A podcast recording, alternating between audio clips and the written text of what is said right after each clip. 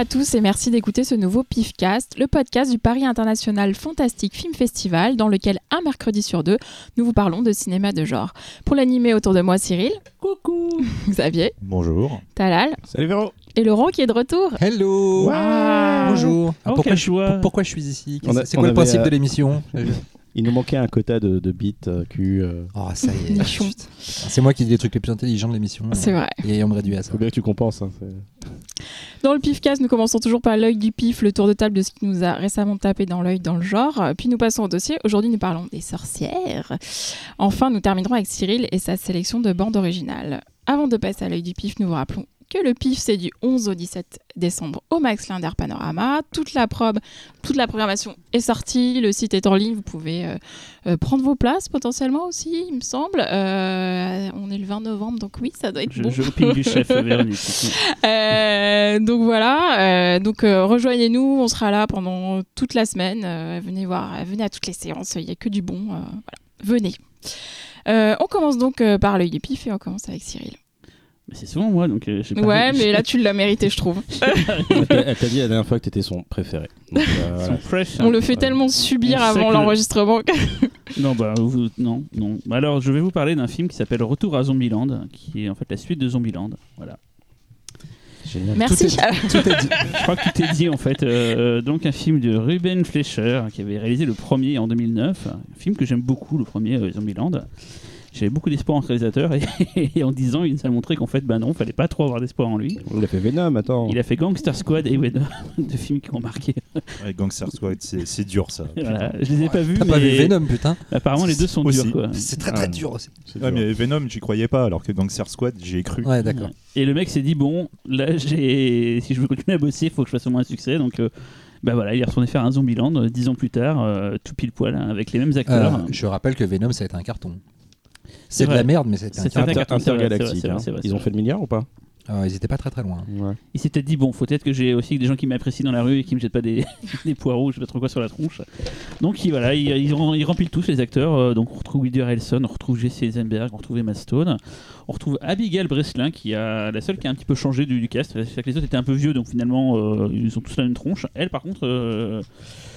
Elle a grandi, la petite, voilà quoi. Euh, si vous voyez son sourire.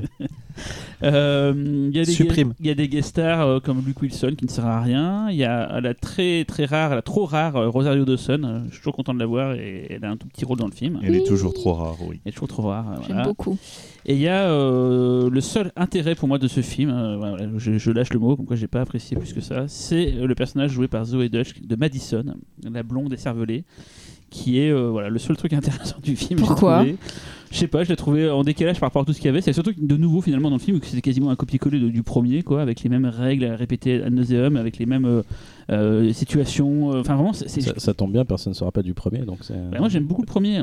Et tu te rappelles Et je me rappelle bien, Bah, Ah je, je l'ai- je l'ai regardé souvent, c'est un film que j'aime vraiment beaucoup. Et là je me suis dit, putain, chouette la suite et tout. Et, et dans le genre pa- paresseux, mais c'est impressionnant. Quoi. Oui. Laurent, euh, lève un doigt. Oui, j'ai une question. Euh, j'ai pas vu le film, mais en voyant la bande-annonce, j'ai l'impression que toute une partie de- du, du film est basée sur un rip-off total d'un gag de Shaun of the Dead. Dans Shaun of the Dead, je sais pas si tu te rappelles, il y a un moment Ah, le très double. drôle Oui, il y a un passage dans le où ils, Ouais, où ils croisent le, Leur le double, double, le ouais. double de leur groupe. Et j'ai l'impression qu'il y a C'est exactement cette idée-là. Il y a, C'est il y a- ça dans le film, mais c'est c'est genre euh, un cinquième du film, pas plus. Voilà. C'est déjà beaucoup. C'est déjà beaucoup. Non, mais c'est le film est déjà beaucoup pour trop. Voilà. Donc euh, Madison, cool. Je, je dis euh, toute sum up, comme disent les, les, euh, les ricains, quoi. Et euh, pour sûr le que c'est les Sums qui sont là pour- Ça- Qu'en a- ceux qui l'ont vu ici, Moi, je l'ai pas vu non plus, mais justement, la bande-annonce me faisait un peu peur avec ce personnage de blonde. Qu'est-ce qu'ils en font de ce personnage? Eh ben, Parce que ça a l'air euh, très stéréotypé quand même. C'est hyper stéréotypé, mais bizarrement, c'est le seul truc sur lequel je me suis rattaché dans ce film-là. Je sais pas, Ouais, je la trouve attachante et j'avais envie que- de la suivre elle plutôt que les autres, en fait, finalement. euh, Ça, ça en dit long sur les autres personnages quand même. Parce que... ils, sont, ils sont ineptes, en fait. Ouais. Oh, c'était déjà le euh, premier, était tellement chiant. Emma Stone, euh, elle refait pareil, elle minaude et tout. Enfin, j'aime bien cette actrice en plus, j'ai rien contre elle, mais, mais là, elle sert à rien. Euh, Woody Harrelson, je repensais à Tuernay, le, le pauvre, vraiment. euh, il- T'as fait- pas vu Venom, toi Là, j'ai pas vu. T'as pas vu la scène post-générique de Venom Parce que là, il a touché le fond. Attendre Eisenberg, voir c'est pas un acteur là. GTS, mais bon, il est pas. Vraiment, il y avait, il y a rien pour ce film-là, à part euh, la petite Madison que j'ai bien aimé, voilà quoi. Mais du coup, apparemment, je suis le seul à avoir vu le film. Ouais, pas vu. Ouais, j'ai zappé. C'est ça. Putain, tout le monde s'en fout. Je crois Non, peu. franchement, je voulais Si, le voir, si, mais j'ai pas eu le temps. Non, mais je crois que s'en fout. Et juste au passage, parce qu'on en a parlé avant, là, j'ai adoré Terminator Dark Fate. Je trouve que c'est même un des meilleurs films de l'année. Voilà, et je tenais à le dire. Voilà. À vous, de, à vous les studios. Je pose un caca et je m'en vais. Non, j'ai adoré, je tiens à le dire. Voilà. Et comme ça, on n'en parlera pas. À toi, Laurent. À moi. Euh, alors, euh, j'ai pas vu énormément de films euh, fantastiques euh, ayant un grand intérêt ces derniers temps. Mes, mes goûts se sont portés vers des films non fantastiques, mais je vais quand même parler de Doctor Sleep. Euh, du coup, j'essaye de pas trop faire souvent de l'actu, parce que je trouve que c'est plus intéressant quand on fait découvrir des, des films un petit peu. Ça tombe bien. Un petit peu ancien. Vous avez vous parlez de, Mm. de films anciens d'ailleurs. Mais là, voilà, je tape dans l'actu. Doctor Sleep, bah, que, dont vous n'ignorez pas grand-chose, adaptation du livre de Stephen King qui faisait suite à son Shining, et qui était donc vraiment une suite, non pas du film de Kubrick, mais une- vraiment une suite du, du livre de King, puisqu'on sait qu'il y a des, des, grosses, euh, des grosses divergences entre, ce- entre Shining euh, Kubrick et Shining King. Euh, bref, et donc là, c'est Mike Flanagan qui s'est occupé de, de cette adaptation. Il faut savoir que je tiens pas le livre Doctor Sleep en très haute estime. Je trouve que c'est un des pires bouquins que King ait Ah ouais, signé dans ces dix dernières années. Je trouvais- J'avais trouvé ça assez flemmard, assez redondant. Opportuniste. Surtout cette... Oui, oui, assez opportuniste. Et puis flemmard sur ces thèmes de d'addiction à l'alcoolisme, euh, les, les trucs dont il parle dans à peu près tous ses bouquins, ça faisait assez redondant. Et c'était assez décevant dans la façon dont ça se rattachait à, à, à- à Shining, euh, il y avait euh, des méchants un peu caricaturaux, un final euh, totalement raté, bref. Et donc, je partais pas super enthousiaste, mais après, j'aime beaucoup Flanagan. Je crois qu'il n'y avait pas un seul de ses films que j'ai pas aimé. Il y a peut-être Ouija 2 qui m'a laissé vaguement indifférent, mais c'était quand même vachement bien mieux que le premier. Donc. Euh, et bah, à ma grande surprise, il a fait une adaptation bien supérieure au livre, euh, ce qui est quand même assez dingue quand on y pense, parce que c'est quand même très rare les adaptations de livres qui sont bien meilleures que le livre. Et là, c'est le cas. Euh, c'est vraiment. il a enlevé le gras du bouquin. il a casté les bons personnages pour rendre, pour rendre des, enfin les bons acteurs pour rendre des personnages pas passionnants sur le papier, assez attachants à l'écran. Puis surtout, il a fait, il a eu l'intelligence de, deman- de demander à King s'il pouvait. Se raccrocher au Kubrick euh, et, euh, et King a compris en quoi c'était pour le film c'était bon et ce qui fait que toute la fin, euh, en fait, il est très fidèle au livre jusqu'à la dernière demi-heure, et puis après, là, il change complètement. Enfin, il change un élément primordial. Bon, il faut savoir que dans le bouquin de King, l'Overlook brûle, n'existe plus, et donc il, prend- il tient ça en compte dans son bouquin, tandis que dans le Kubrick, le- l'Overlook euh, reste tel quel. Et donc, euh, il a choisi plutôt la version Kubrick, Flanagan, pour ça, et donc on retourne vraiment à l'Overlook, et le retour à l'Overlook, euh, moi je le trouve assez, euh, assez c'est- génial. C'est du fan service un peu quand même du coup. Ouais. C'est du fan service, mais en même temps, euh, il y a des subtilités de mise en scène qui sont vraiment passionnantes. C'est-à-dire que euh, tu, il refait des plans Shining, mais comme les personnages sont adultes, il y a les, les- et, Et, euh, et- et- ouais, et n'éprouvent pas les mêmes sentiments. Euh, Je pense le, le- le- le très célèbre plan de l'hôtel qui des- des- des- du sang qui se déverse, tu sais, par les portes de l'ascenseur. Euh, chez Kubrick, il est terrifiant parce qu'il est observé par un gamin. Là, il est observé par une femme euh, extrêmement puissante qui n'a pas peur, qui n'a peur de Ah, rien. il y a à nouveau la séquence. euh, Ouais, et- parce qu'en fait, c'est l'hôtel qui essaye de lui faire peur à elle, qui pénètre dans les lieux. Sauf qu'elle, c'est une vampire psychique Attends, ultra puissante, dire- elle tu s'en commences à fout. en dire trop là. Ouais. Ouais, non, mais c'est juste ce plan-là. Elle, c'est une vampire psychique ultra puissante, elle s'en fout. Et donc, le plan, déjà, est pas filmé du tout à la même hauteur, plus haut, un petit peu vu de, de côté, parce qu'elle arrive faut imaginer que Laurent Alors, attends, les- attends, attends. J'ai lu que c'était le même plan. Par contre, il y a très peu de, plans qui sont tirés du Kubrick. Ah. Non, non, dans la euh, bande-annonce, c'est le même plan. non. Parce qu'ils n'avaient pas eu le temps de finir leur propre plan. Mais dans le film, c'est un nouveau plan. Ah, D'ailleurs, ça se voit parce que vraiment la hauteur de caméra est différente et le mouvement de caméra, il y en a un, tandis qu'il n'y en a pas dans le pas quoi. Et, euh, et euh, surtout, euh, c'est la, la- la façon dont le plan est monté, parce que elle, ça l'impressionne pas. Donc le plan, il est anodin. Dans le montage, il est anticlimatique. Et je trouve ça vachement passionnant. Il y a plein de trucs comme ça qui sont super intéressants Ouais. dans l'approche de Flanagan. Et, moi, à part le fait que je trouve que son chef-op est pas très très doué pour toutes les scènes diurnes, je trouve que cette scène diurne, elle ressemble à, à des telenovelas parfois. Je trouve ça de assez moche. De, les scènes de jour. Jours. Les scènes normales de jour. Tu vois, autant les scènes de nuit ou les scènes fantastiques sont vraiment bien photographiées, autant je trouve les scènes de jour sont vraiment pas terribles et c'est souvent chez Flanagan. Ouais, c'est souvent sobre hein, de toute façon chez Flanagan. Ouais, mais là c'est plus sobre. je trouve que la lumière a un côté un peu euh, boulard C'est ce des, qui le des différencie années de- 70. Enfin, de- je- genre euh, David Hamilton, tu C'est vois. ce qui le différencie beaucoup de James Wan d'ailleurs, c'est que c'est quelqu'un qui va dans une forme d'efficacité, Oui, mais sans clair. gardant, préservant une sobriété. Et- Mais en, implacable. en- en ça, ça, il est, euh, il est idéal pour Stephen King, comme montrait Jesse l'avait déjà démontré. Il a la même approche du fantastique que King. Et voilà. Donc moi, j'ai trouvé franchement, euh, j'étais super étonné par le film, euh, très emballé. euh, c'est euh, c'est vraiment top. Il y a une scène de projection astrale qui est absolument phénoménale. Tout. Euh, et, euh, non, non, c'est franchement, c'est très bien. C'est ouais. dommage le film se banane au box-office euh, Ben, Véronique, a aux un États-Unis. Moi, je l'ai vu. Ah, tu l'as vu Et- J'avais le choix entre Zombieland et ça, donc voilà.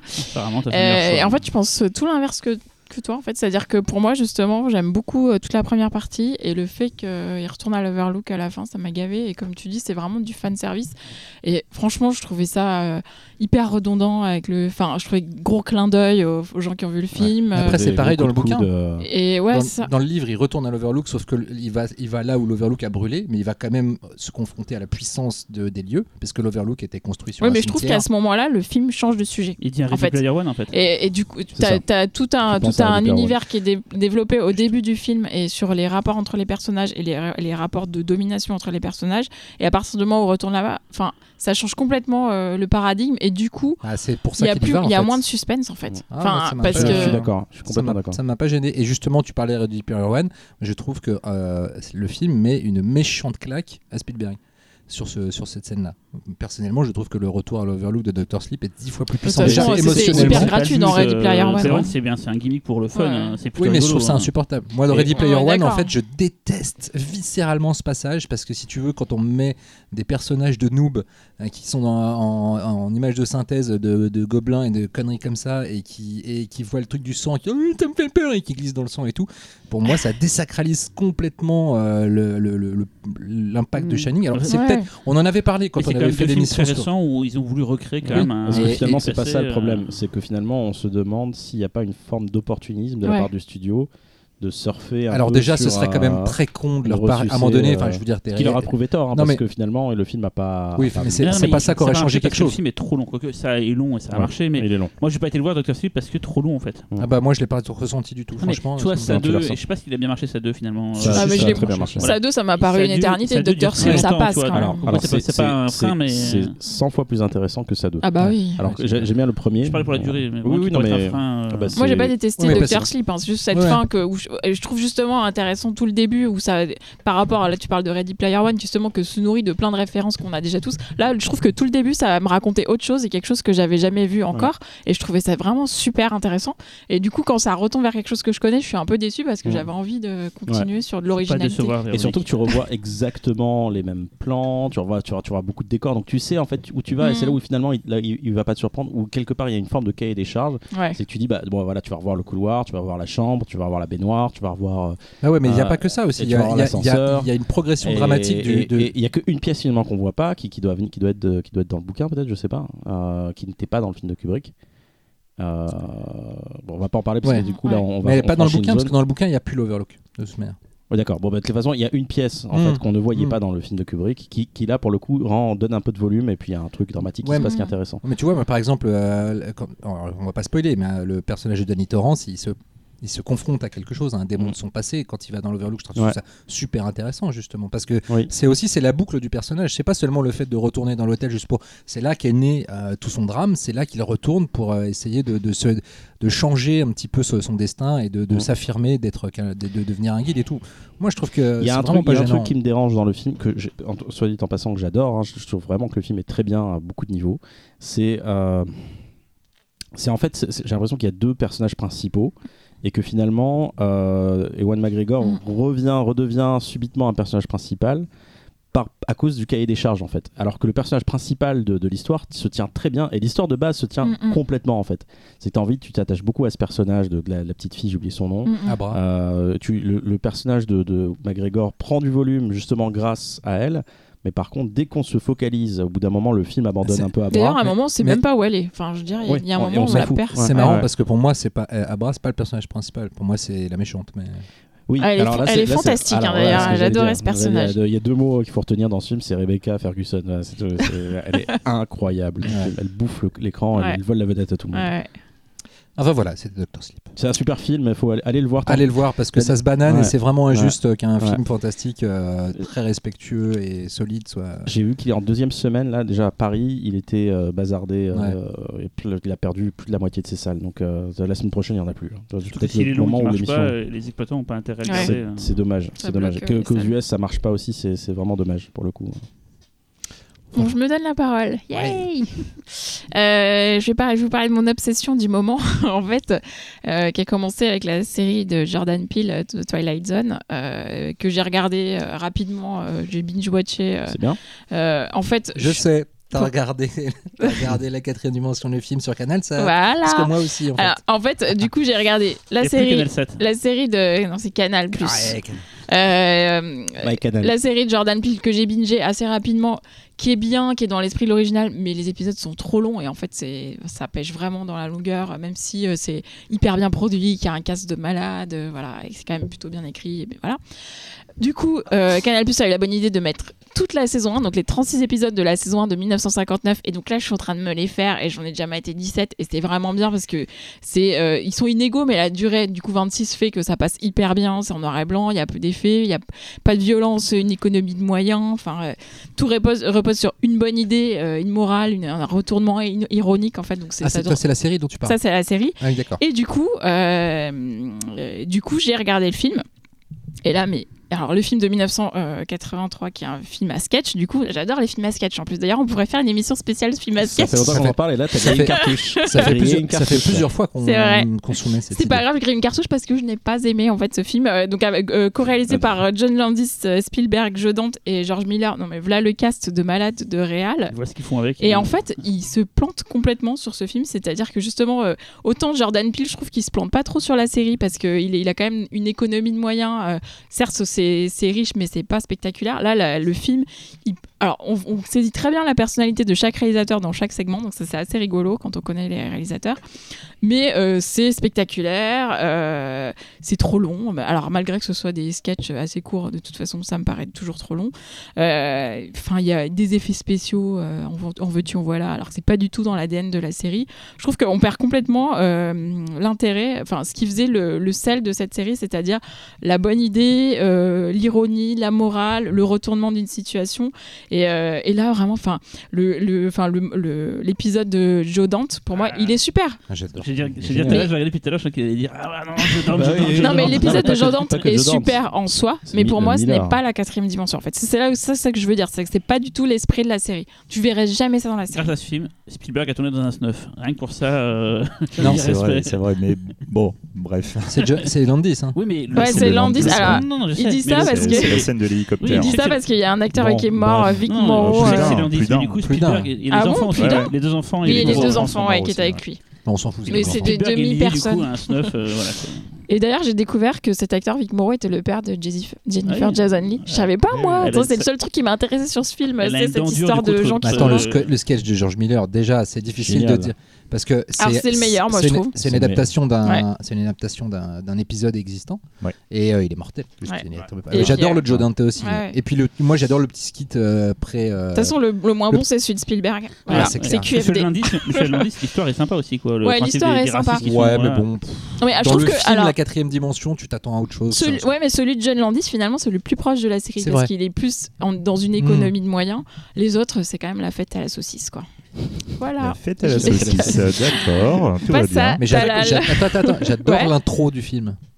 Et Ah je l'ai- ouais. vu Alors- diffusé dans temps X quand j'étais petit. Oh, Et juste cette intro, enfin quand j'étais petit, je sais pas. Ah, tu, parles de la présentation des frères Ouais. Bogdanov, c'est ça? Non, non, et une- dans une voiture. dans la voiture voilà. avec Dan Aykroyd. euh, Moi, ce, ce côté méta m'a gêné en fait. Ah il non mais moi juste ça m'a euh, terrifié quand j'étais gamin cette, cette petite scène et, euh, et je m'en suis toujours souvenu euh, toute ma vie avec un souvenir ému ça fait partie des trucs qui m'ont fait, qui m'ont fait aimer euh, avoir peur au cinéma Mais, mais ma, mon obsession continue parce qu'il me reste encore la moitié des épisodes de la saison 1 et dès que j'ai une, une minute, après surtout lance faut, que- un. faut que tu regardes la cinquième dimension Oui, enfin, surtout, euh, le, bon, la, la première, Ah. la quatrième est la meilleure.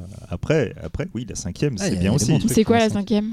En fait, c'est un reboot de la quatrième Voilà. qui en France est- a été diffusé sur la 5, donc ils ont appelé Voilà. ça la cinquième. Puis avec des petits mecs, genre Scorsese en réel. D'accord. euh, Friedkin, Friedkin, ouais, des tout va petits, bien, quoi. des Petits, petits. des tout Et moi, je me rappelle de deux trois perles incroyables. Ok.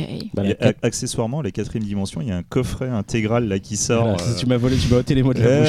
je te voyais venir, coquin. Chez qui Chez Elephant, non Je sais pas qui le sort, mais en tout cas, il, il sera bientôt chez moi. Moi j'ai l'import, ça fait chier. Du coup, il y a que dalle dedans l'import. Ah bon? Donc, ouais. Ouais, Parce que moi, j'avais les deux premières saisons qui étaient sorties. euh, putain, tout ce qu'il y a dedans, c'est c'est affolie. Si le coffret intégral, c'est de ce niveau-là, mais euh, Bon. je fais trop sans. croiser les doigts. Bon, à toi, Talal. Alors moi j'ai pioché dans ma pile euh, de DVD, cette fois DVD, pas, pas Blu-ray. Euh, voilà un truc Donc que j'avais c'est du pas vieux. vu. Hein? C'est du vieux. Tu C'est du pas- vieux. C'est du vieux. Qu'est-ce qu'il y a? Touches pas ma bouteille. J'ai bouché- j'ai touché à ton Pepsi parce qu'il était devant moi et que j'allais déplier ma feuille. Euh, oui, c'est du vieux et c'est marrant parce que pour l'anecdote, ce film, euh, je l'ai à l'époque longtemps confondu avec un autre film.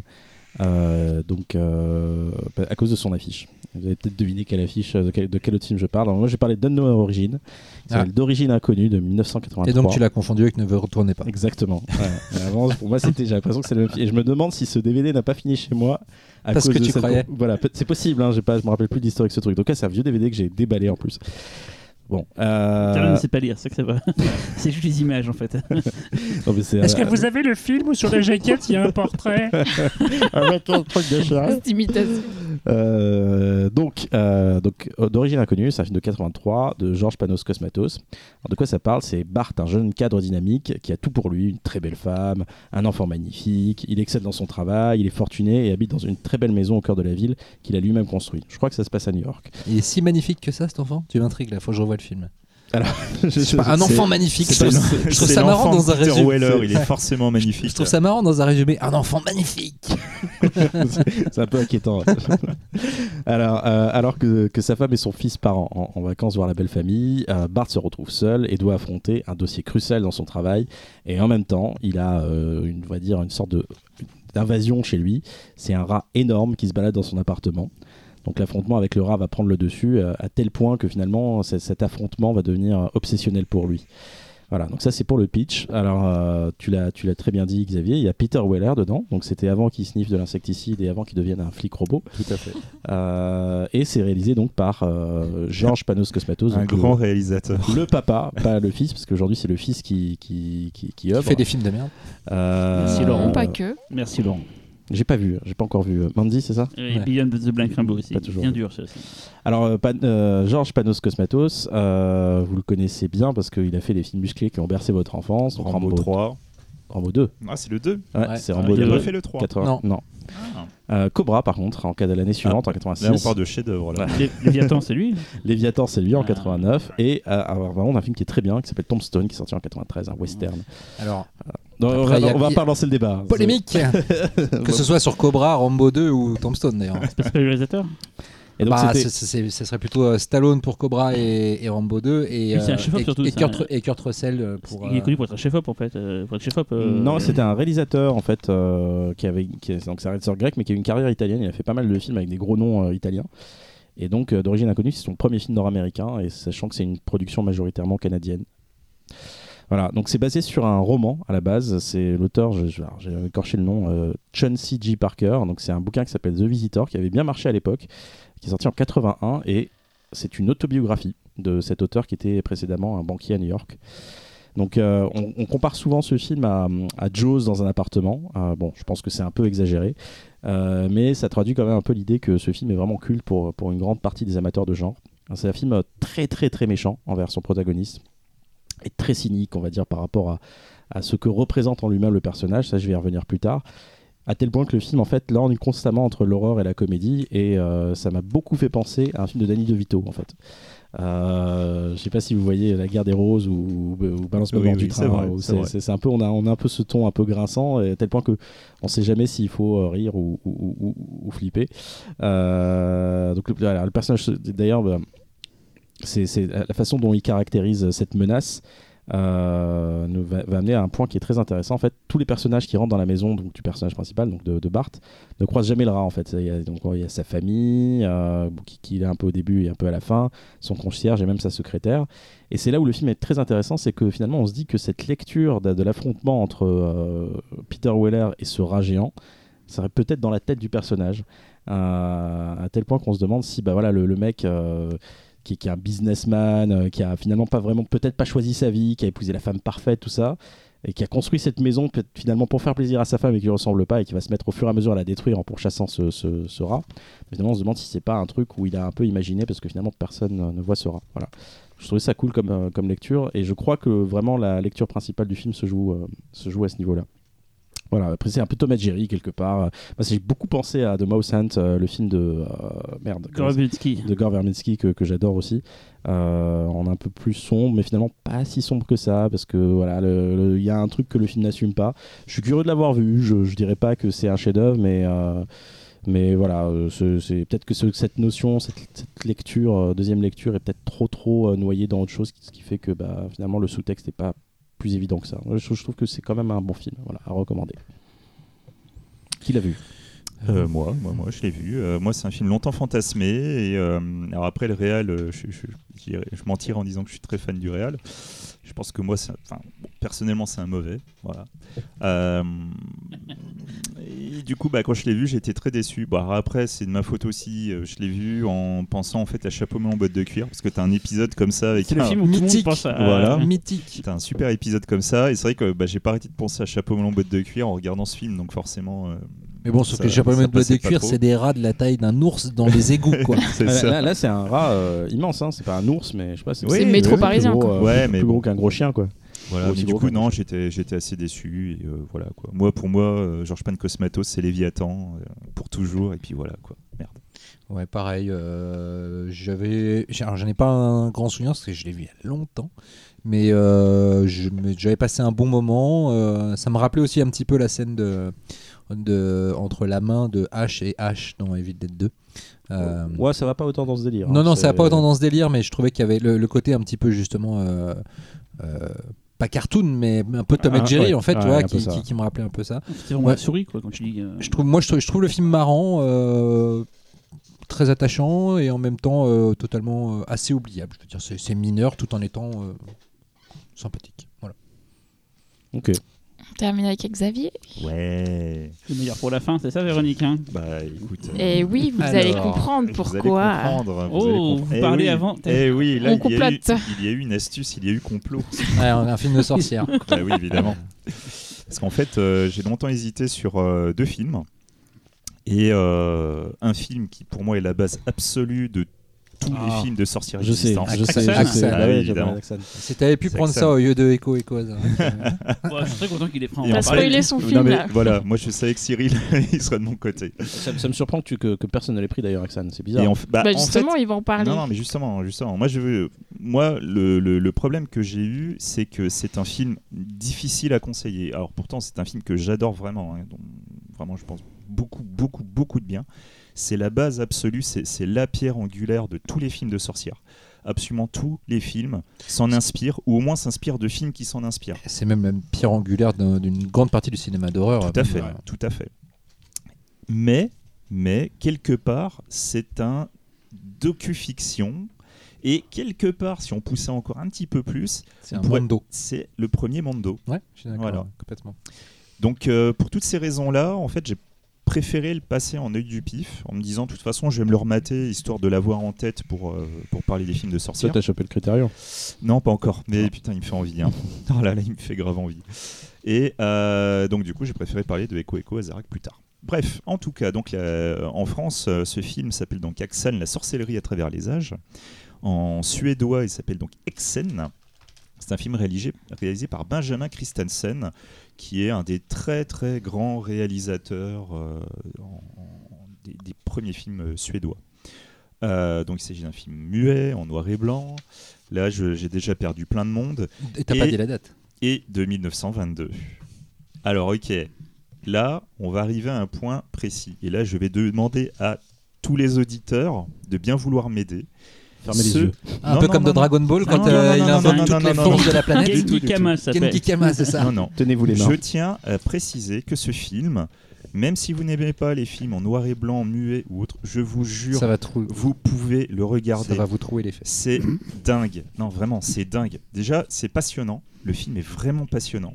Et dedans, il y a des images, mais absolument ahurissantes. C'est, c'est le cabinet des curiosités. C'est, pour moi, le, le, le, le- le- allez, le, le Citizen Kane des films d'horreur. Il y a tout dedans. Il y a absolument tout. C'est la base. Donc, tous ceux qui ont déjà vu le film, n'hésitez pas à laisser des commentaires pour bien dire que là, c'est pas des conneries. Lâchez vraiment, c'est de la grosse, grosse cam, quoi. Vraiment. Donc, en fait, le réalisateur est tombé un jour sur un, un livre qui s'appelle Le marteau des sorcières, donc le Maleus Maleficarum. On a passé le film au pif. Ah, au Lyon. Ah, oh, joli. Film tchèque, euh, Marthe les sorcières. Voilà, et euh, donc en fait, c'est un, un ouvrage qui a été euh, particulièrement utilisé par les inquisiteurs. Donc ceux qui ont créé l'ouvrage en question ont recueilli un ensemble d'anecdotes et ont euh, amené de longues, euh, de longues réflexions sur tous les moyens de détection des manifestations démoniaques. À partir de ça, tout le monde connaît l'Inquisition, hein, je ne vais pas revenir dessus, mais le réalisateur, en voyant ce livre, il s'est rendu compte quand même de la sottise absolue qui, qui, qui avait dedans.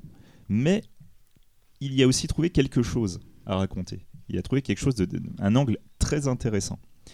Donc, il a décidé de faire ce film. Donc, au début, on va essayer de mettre dans la situation de ces personnes de l'époque. Donc, des personnes qui croyaient en l'existence du diable. C'est-à-dire, voilà, ça existe réellement. Donc, on vit dans une peur euh, constante du diable. Et en fait, le film va commencer avec euh, une grande dissertation historique, beaucoup d'anecdotes, beaucoup d'histoires. On va vraiment t'apprendre ce qu'est la sorcellerie, d'où vient la sorcellerie, mais comme si on parlait à un inquisiteur. Donc tout ceci est vrai. Et pour montrer ça, on va arriver à des, des sortes de peintures, enfin des gravures à la base. Et plus on va avancer dans le film, plus on va voir des dessins de plus en plus complexes pour finalement voir des ombres, éventuellement des marionnettes. Et petit à petit, le dispositif va de plus en plus complexifier. Le film en lui-même est divisé en, en huit parties. On va commencer des origines de la sorcellerie pour aller jusqu'à notre époque, de l'époque, donc les années 20. Et au fur et à mesure de ce chemin, on va donc apprendre ce qu'est la sorcellerie. On va apprendre tous les trucs et astuces des sorcières, comment les détecter, pour ensuite arriver sur l'Inquisition, comprendre ce qu'est l'Inquisition, et en filigrane, comprendre comment tu peux régner par la peur, et pour arriver à un message qui, à la base, est ce qui, ce qui a causé beaucoup de tort au film, un message anticlérical, mais qui n'est absolument pas pourtant le sujet principal. C'est ça qui est dingue.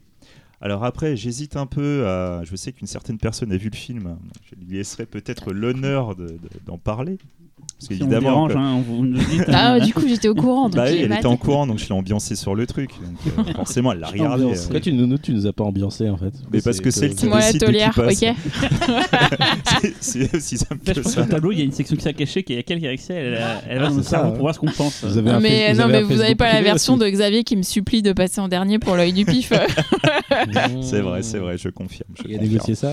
Il t'a proposé une place pour le Hellfest, non? Ah non, mais j'aurais, peut-être dû demander. Ah, t'aurais dû, ouais. Euh, bref, donc, quoi qu'il en soit, euh, la sorcellerie euh, est un- la représentation de beaucoup de choses dans la société. Donc, au fur et à mesure, on va avancer dans le temps, on va voir que c'est la représentation de la peur de beaucoup de choses, de la peur de l'autre, de l'étranger, de la peur des différences, de la peur des maladies mentales, pour finalement arriver à un niveau assez ultime et, euh, et particulièrement moderne, je trouve, pour l'époque, à la peur de la femme, tout simplement. Mhm. Et le film est quand même euh, extrêmement féministe. Pour un film de 1922, c'est la première fois que je l'ai vu, j'étais soufflé par le truc. quoi. C'est euh, c'est assez dingue. Dodeline. euh, Non, je dirais pas qu'il est féministe, Parce mais qu'elle s'endort en fait. Nous, euh, avec notre œil Ah. moderne, on voit, on y voit un message féministe parce qu'effectivement, on voit que les femmes sont opprimées. Par contre, euh, C'est pas, c'est pas que ça. Quand le diable perd ses cornes, c'est un homme. C'est vrai, mais euh, de toute façon, euh, oui, mais justement, euh, c'est en ça que les femmes sont de toute façon asservies à des hommes quoi qu'il arrive, même quand elles sont des fait. sorcières. Mais, euh, mais du coup, euh, non. Après, je sais pas si tu avais prévu de terminer euh, aussi sur, enfin, sur ce qui est dit sur la fin du film.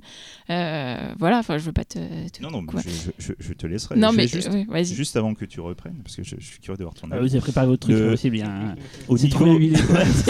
bien. Non, non, mais C'est une chorégraphie. J'ai l'impression de voir Eric et Ramsey sur scène. au niveau, en fait, Je fais le chat. si, si vraiment je- je- j'incite tout le monde à regarder ce film, c'est que même si beaucoup d'entre vous, euh, vous allez avoir une image chiante parce que c'est un film en noir et blanc muet, ce n'est pas exactement ce que vous, avez l'habitude de voir. Le film, en fait, a des couleurs. Les, plusieurs passages sont teintés. C'est une, une vraie demande du réalisateur à la base. Et ça va vraiment donner une ambiance particulière. Les scènes de nuit sont bleues. Les scènes d'intérieur, quand tu as un feu et tout, elles C'est sont toujours orangées. monochromatique, mais c'est des- Toujours voilà. monochromatique, chrono- monochromatique, mais toujours avec des couleurs. Il y a vraiment, on est, on est dans du clair-obscur, on est, euh, on est dans du, du Rembrandt, on est dans de l'expressionnisme allemand, Du doré. on, on euh, est dans du Jérôme Bosch. C'est absolument magnifique. Moi, j'ai eu le bonheur. Alors, j'ai pas vu la version Criterion, qui est apparemment encore meilleure, mais moi, j'avais vu, j'ai vu une copie en fait de l'Institut suédois qui était déjà mais sublimissime. Tu te dis, mais putain, mais t'as l'impression que C'est une restauration euh, 4K euh, Ah, je le- sais le pas si je crois que c'est une Je sais 2K. hein, Ce que je, mais- je peux dire, ce qui peut aider les gens, c'est que souvent le film est, est proposé en ciné-concert. Moi, je l'ai souvent, enfin, je l'ai Oui, jamais vu, mais je l'ai souvent fait. vu. Alors proposé en justement, ciné-concert, en justement fait. je, je- là je, je vais y venir. C'est qu'en fait, donc le, le film en France, on peut le trouver euh, avec, euh, je vais dire des sous-titres français parce que c'est plus simple. Donc c'est Potemkin qui l'a édité et en fait ce film est en trois versions dans le coffret. Donc il y a une première version de 87 minutes qui est donc une version teintée accompagnée d'une bande son du Bulgarian Chamber Orchestra donc euh, composée par Bardi Johansson donc de Bang Gang euh, qui n'est pas forcément la version que moi je conseillerais. Il y a une autre version qui existe qui date de 68, qui est une version de 76 minutes, où tous les intertitres ont été enlevés et c'est Burroughs qui, euh, qui va narrer l'histoire du film. Alors le problème c'est que là la musique, on est plutôt dans un registre de jazz, je trouve que ça correspond pas du tout. Moi la vraie version que je vous conseille c'est celle de 104 minutes, qui est considérée comme la version intégrale avec une bande son de Matty. Et je trouve que celle-là, pour moi, c'est vraiment la meilleure version. T'aimes bien quand c'est long, de toute façon. Bah oui, j'aime bien quand c'est long, toujours. C'est long plus. Ah, en plus, j'ai dit ça sans arrière- sans Voilà. attention. En plus, mais Ouais, la musique est assez est effrayante d'ailleurs. Ah, Enfin, la musique est dingue. Elle est vraiment. euh, Mais euh, ouais, juste moi, enfin, j'ai j'ai adoré. Du coup, j'avais, enfin, j'avais déjà vu plein d'images et du coup, il y a plein de choses que je me suis rendu compte que j'avais déjà vu euh, mais de ce film-là aussi, parce qu'il y Ah avait oui, une expo, sûr, il y avait une sûr. grosse expo sur les sorcières à Paris à un moment et il y avait pas mal d'images qui étaient projetées. Et donc- et c'est vrai qu'on s'ennuie jamais, alors que c'est du muet avec une musique hyper oppressante et angoissante, mais du coup, c'est pas mal du tout. Faut le regarder tout seul, c'est très bien. Et, euh, et c'est vrai que par contre, euh, juste mon bémol, parce que tout est formidable, et euh, j'aime beaucoup les, les diables qui tirent la langue, ça me fait beaucoup rire.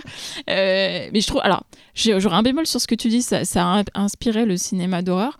Bah, pas assez, je trouve, hein, parce qu'il y a quand même plein de choses qui sont terrifiantes dans ce bah truc oui, et je qu'on sais, a, je dont on n'a rien fait, déjà, rien- ne serait-ce que dans les gravures qui sont montrées au début. Qui sont magnifiques. Et euh, tu te dis, tiens, il y a un vivier euh, imaginaire. Euh, par de- exemple, par exemple tout bête. Talal, hein Pourquoi Non, mais tout bête, Bah, dans les gravures, Fais-nous un de- film comme ça, euh, dans, les, dans Ok. les gravures du début, vous C'est avez donc la statue de Pazuzu euh, de l'exorciste. Ah, Il y a, une, sorcière euh, qui va être passée à la question, son visage tuméfié, c'est clairement Reagan dans l'exorciste. serait bien de voir un documentaire sur, euh, Ce serait bien, hein Sur Pazuzu. sur l'exorciste. Mais bon, ça sera le, Ah, le sujet du prochain Pifcast. Petit cachotier. Bah non, on l'a déjà annoncé du coup. Ah oui, c'est vrai. Ah, Mais c'est Ce n'est plus un secret.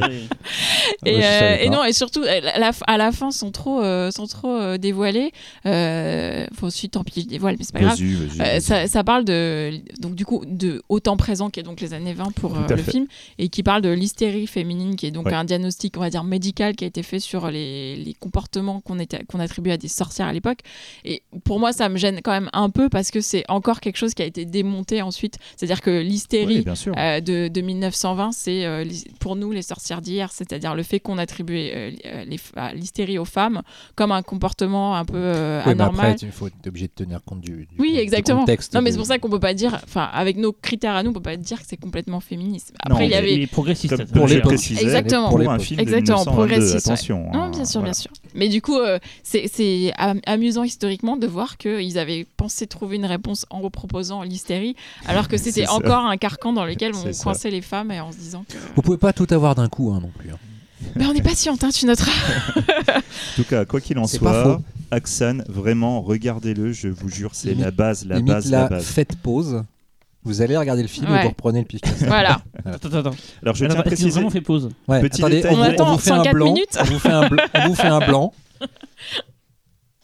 Voilà, c'est bon. Voilà. J'espère que vous avez fait pipi et, Et la chasse. juste au cas où, parce que je sais que ça va être compliqué de vous faire débourser de l'argent pour un Zona qui vient de sortir, donc le Il pas Criterion, euh, pour un coffret double DVD qui est chez Il Potemkin. y a une édition simple hein, de chez Potenki, il me semble. Bon, même une édition simple, mais autrement, le film est tombé dans le domaine public. Alors, j'ai pas été chercher s'il y avait des versions françaises, Je pense que tu l'as trouvé. Mais, Oui, il est euh, sur il, est, il Mais vous- archive.org. mais vous le trouverez euh, quoi qu'il arrive, au moins en anglais. C'est euh, vrai a qu'il est souvent remixé. Il y a des gens qui font des, remixes sûr. qui l'utilisent et tout ça. Ah, il c'est est- super, euh, en fond d'un. Concert, c'est Et- nickel. Franchement, et la magie de ce truc, alors moi, ça c'est euh, avis personnel, vous en ferez ce que vous voudrez. Ce film, vous pouvez mettre la musique que vous voulez, c'est le principe Ah, de tous les. Tu sais que j'écoute de l'Eurodance, c'est ce que je. Non, Du Tony non. Mais moi, moi si, personnellement. Hyper, On va, faire, on va faire un ciné-concert. Non, non, non, non, non, mais moi personnellement, en, en- en T'adores revoyant le film, J'ai dit tout limited. Bref. vous me dites si je vous emmerde. hein. Pardon, pardon, pardon. Merci. On parle de Roden, Si vous- respecte vous- le justement, c'est pour tout ça. seul, il y a deux duos et moi Non, je, mais je suis celui de trop. Si à un moment donné, je t'aime Talal, Merci. si à un moment donné vous voulez changer de musique, moi je vous conseillerais éventuellement Amber Asylum, qui à mon avis passera très très bien avec le film. Voilà. Bon, allez, on, passe- on passe au dossier. Aujourd'hui, donc, nous parlons des sorcières au cinéma. Xavier a admirablement introduit le sujet en parlant d'une œuvre fondatrice. Nous avons donc chacun choisi un film mettant en scène ces créatures qui font partie des figures classiques du fantastique. Et on commence par moi. ouais Bah, du coup, moi, j'ai choisi euh, le film de George Romero, Season of the Witch, un film de 1972 qu'il a réalisé et écrit. Alors, le pitch, c'est euh, Joanne Mitchell, qui est une femme au foyer, la, quarantaine, entre la quarantaine et la cinquantaine, on va dire, et qui se sent un peu coincée dans sa vie entre son mari qui la néglige parce qu'il travaille trop, sa fille euh, qui est adolescente et qui commence à s'émanciper, et euh, les signes du temps qui commencent à se voir sur son visage. Euh, cette angoisse se manifeste chez elle par des, rêves assez euh, terrifiants et dérangeants. Euh, et un jour, en fait, avec une amie, elle rend de visite à une femme qui est considérée comme une sorcière et euh, qui fait donc de la, la, la tar- taromancie, de la cartomancie. voilà.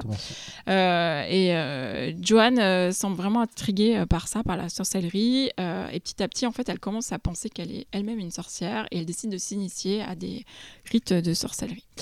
Euh, donc, euh, George Romero, c'est son troisième film. Euh, donc, Romero, je vais passer rapidement, c'est un cinéaste américain euh, plutôt politique dont on a beaucoup parlé dans tout un pifcast, euh, le pifcast numéro 57, donc je vous y renvoie comme ça, je suis pas obligée de vous refaire tout le laïus là-dessus, on en a longuement parlé euh, dans ce son podca- podcast-là. pardon. Du coup, c'est son troisième film, après La Nuit des Morts Vivants et There's Always Vanilla. Et euh, le film a été euh, euh, vendu comme un film d'horreur. Donc on va voir que ça a été un gros problème pour ce film-là. Euh, à l'origine, Romero voulait comme titre pour ce film Jack's Wife, qui était moins commercial, mais on va voir en fait que c'était un très bon titre pour ce film aussi, puisqu'en fait ce sont les derniers mots qui sont prononcés dans le film. C'est hyper intéressant par rapport à la thématique du film. Et finalement, il est sorti euh, sous le titre Hungry Wives, qui était un peu plus euh, racoleur parce que ça laissait sous-entendre que c'était des, des milfs euh, avides de sexualité. Cannibale. voilà. Bah, plutôt, euh, c'est plutôt un terme euh, Angry. en, en, por- en porni. Angry. Angry, angry. Ouais. Ah, Angry, Angry. angry. Oui, comme Angry Avec. H-U, ouais. Ah non, avec H-U. oui, ouais. Hungry. Ouais. Hungry. Ok. d'accord. Je l'avais bien dit, ok. Heureusement qu'on fait pas le pifcast en anglais. Bref, elles ont faim. Euh, donc du coup, euh, donc du coup, ça se tape un gros bid au box-office. Pourquoi? Parce que euh, justement, c'était un peu vendu comme le nouveau film d'horreur de Romero, parce qu'entre temps, La Nuit des Morts Vivants, tout le monde en parle, c'est génial, et du coup, bah, il faut absolument raconter que c'est un film d'horreur. Finalement, le film va sortir en vidéo sous le titre Season of the Witch. Pour surfer sur la sortie de Halloween 3, c'est The Season of the Witch, ce qui est quand même un comble. Il sortira aussi en France sous le, sous le titre Witch tout court. Euh, le titre est quand même justifié euh, par une scène du film, une scène culte qu'il faut avoir vue, que j'ai regardé des milliards de fois depuis que j'ai découvert le film, c'est-à-dire euh, il n'y a pas très longtemps, euh, qui, se, qui est, bon, pendant laquelle se joue la musique de Dovan- Donovan, donc qui porte le titre Season of the Witch et qui était un bon argument pour Ouais. Romero pour changer Je le me titre de demandais son c'était l'œuf ou la poule. Non, non, du coup, il a changé le titre du film. En fait, là-bas- à la base, c'est pour surfer sur Halloween 3, mais du coup, c'était une bonne excuse parce qu'il y avait ce titre dont le. J'adore ce le- morceau. Ah, mais génial. Même la- les reprises, les différentes un, un- titre rock psyché Ah, euh, qui est vraiment euh, génial. D'ailleurs, dans euh, Scary Stories de André Ovredal, euh, cette année, il y a un morceau. Ce morceau est repris par Lana Del Rey et c'est horrible en fait. Ne l'écoutez pas, sinon faut vous laver les oreilles après. Oh non, Euh, c'est méchant. Pas méchante si. avec, avec Lana. Tu touches, ou touches pas. Bah, bah, J'y touche pas, hein, je veux juste pas l'écouter. Euh, C'est pas vrai. Et cette scène, en fait, juste, elle est, elle est culte non seulement parce que euh, la musique est formidable, mais en plus, euh, c'est un moment à part dans le film, puisque même visuellement, on est, on est vraiment proche du fétichisme. On peut même penser au giallo dans cette scène. Il y a vraiment plein d'objets qui sont manipulés, montrés. J'aime Ça beaucoup fait cette énormément penser à Profondo Rosso. Tout à fait. Complètement. Euh, du coup, le film non seulement s'est planté au box-office, mais avant ça, il avait eu des gros problèmes de production. Donc euh, vraiment, c'est un film dont, dont Romero est déçu en fait, et c'est un des rares films euh, qu'il aurait aimé remaker. Donc bon, Il- too- il est late. pas ressorti deuxième fois. J'ai cru lire un truc, genre Wikipédia, comme quoi il, sort... il est sorti deux fois en fait le film. Ils ont redonné une deuxième chance avec le Bah, en- alors peut-être pas en salle, mais peut-être, peut-être. Sais était marketé comme un film érotique dans un premier temps. qui Bah, le, le Angry Wives euh, euh, sous-entendait ça, même l'affiche était un Mm. peu euh, sexy. euh, voilà. Et il faut savoir que le film à la base, le montage original justement, qui sous le titre Angry Wives faisait 2h10. euh, et finalement, là, le montage, le montage fait 1h44, je crois. Et euh, on a perdu euh, les 40 minutes qui ont été coupées. Enfin, les... Qui- Qu'il a monté lui-même, il me semble, non? Ouais, ouais, qu'il l'a remonté lui-même, mais en tout cas, c'est perdu, quoi. Donc, je ne sais pas ce qu'il y avait. C'est- donc, certes, il a été euh, faussement vendu comme un film d'horreur, mais pour moi, c'est quand même un film d'horreur, puisque l'horreur, c'est la vie de Joanne Mitchell. hein. Euh, C'est cette femme euh, dont la vie est complètement absurde, où elle est quand même donc, femme au foyer, assignée à résidence. Toute, toute l'absurdité de son quotidien est, est, est représentée par les papiers peints de sa maison, ses vêtements complètement improbables.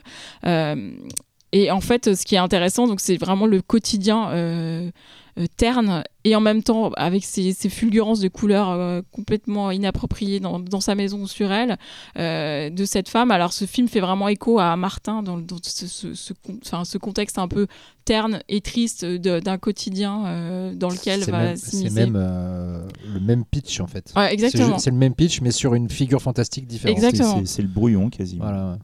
Et ce qui est intéressant, en fait, donc du coup, vous l'aurez compris, ça parle de l'aliénation euh, des femmes, en tout cas dans les années 70, euh, à leur mari, puisque c'est donc une femme au foyer qui s'ennuie, qui a rien à faire. Euh, et en fait, le- l'idée, enfin l'idée forte du, du film aussi, c'est le, enfin le pessimisme de, de Romero, puisqu'en fait, justement, je vous disais, le titre euh, Jack's Wife, c'est aussi ce qui est prononcé euh, à la fin, c'est-à-dire qu'on l'a- à la fin du film, et sans dévoiler ce qui se passe, malgré tout ce qui va se passer, à la fin, elle sera quand même dési- désignée comme la femme de son mari. Donc pas comme une personne, mais comme une appartenance à, à un homme. C'est très. C'est très. Putain, la série là. Euh, Desperate Non. Housewives. non, non. euh, Euh, Alf. non. euh, Charmed. non. Je vais y arriver. Supercopter. Je vais y arriver. Mais non, mais donc, tout le monde parle le truc ultra féministe. Big euh, Little Lies. euh, non, non. Non. Mais euh, Girls. putain, non, mais c'est fantastique. C'est une uchronie. Euh, tirée Euh, du livre Ah, de. Handmaid's Tale. Handmaid's Tale. Non, mais c'est Décalage. putain. Voilà. Et Bah, en pas fait, du tout. non, non, si, non. Voilà, la, la sentence est tombée. si, si, dans la, dans la série, en fait, tout le monde, de, le, tous les gens de la famille sont appelés par le Oui, nom pas- du mari. Ouais, c'est ça, ça. que je veux te dire, en Oui. fait. C'est le même Oh, c'est- Fred, machin, voilà, truc comme ça. c'est cette Ok. façon d'aliéner les femmes au nom de, C'est exactement, ouais, là pour le coup, c'est ça. J'ai eu du mal à arriver au point que je voulais donner, petit mais, peu euh, raison. mais j'ai raison. Bon, pourquoi, euh, pourquoi j'en parle euh, dans cette thématique sorcière? Puisque, bah, Sorcière, puisque c'est en fait, euh, pour moi, le vrai film de sorcière. Donc, tout ce que vous écouterez après, ce n'est que affabulation. Puisqu'en fait, euh, une sorcière là. les sorcières. une sorcière. Euh, puisque les sorcières, c'est quoi? C'est des femmes à la base, et on le voit justement dans Axan, c'est ça qui est intéressant, c'est qu'en gros, c'est des femmes qui sont soit savantes parce qu'elles vont euh, pouvoir fabriquer des onguents, des machins, nan, nan, soit indépendantes parce qu'elles sont célibataires, euh, soit à l'écoute de leurs désirs parce qu'elles assument leur sexualité, par exemple, et ce qui peut être le cas de, de Joanne dans, dans le film. Et en fait, euh, en qui, en gros, pour résumer tout ça, sont elles-mêmes. Et c'est exactement ce que dit euh, Joanne quand elle s'initie euh, lors d'une cérémonie. Elle dit euh, Pourquoi est-ce que je fais ça? Parce que je veux savoir qui je suis, en fait. Et donc, c'est vraiment ce que la société empêche les femmes d'être. Et du coup, les transformer en sorcières, c'est les empêcher d'a- d'accéder à leur propre identité.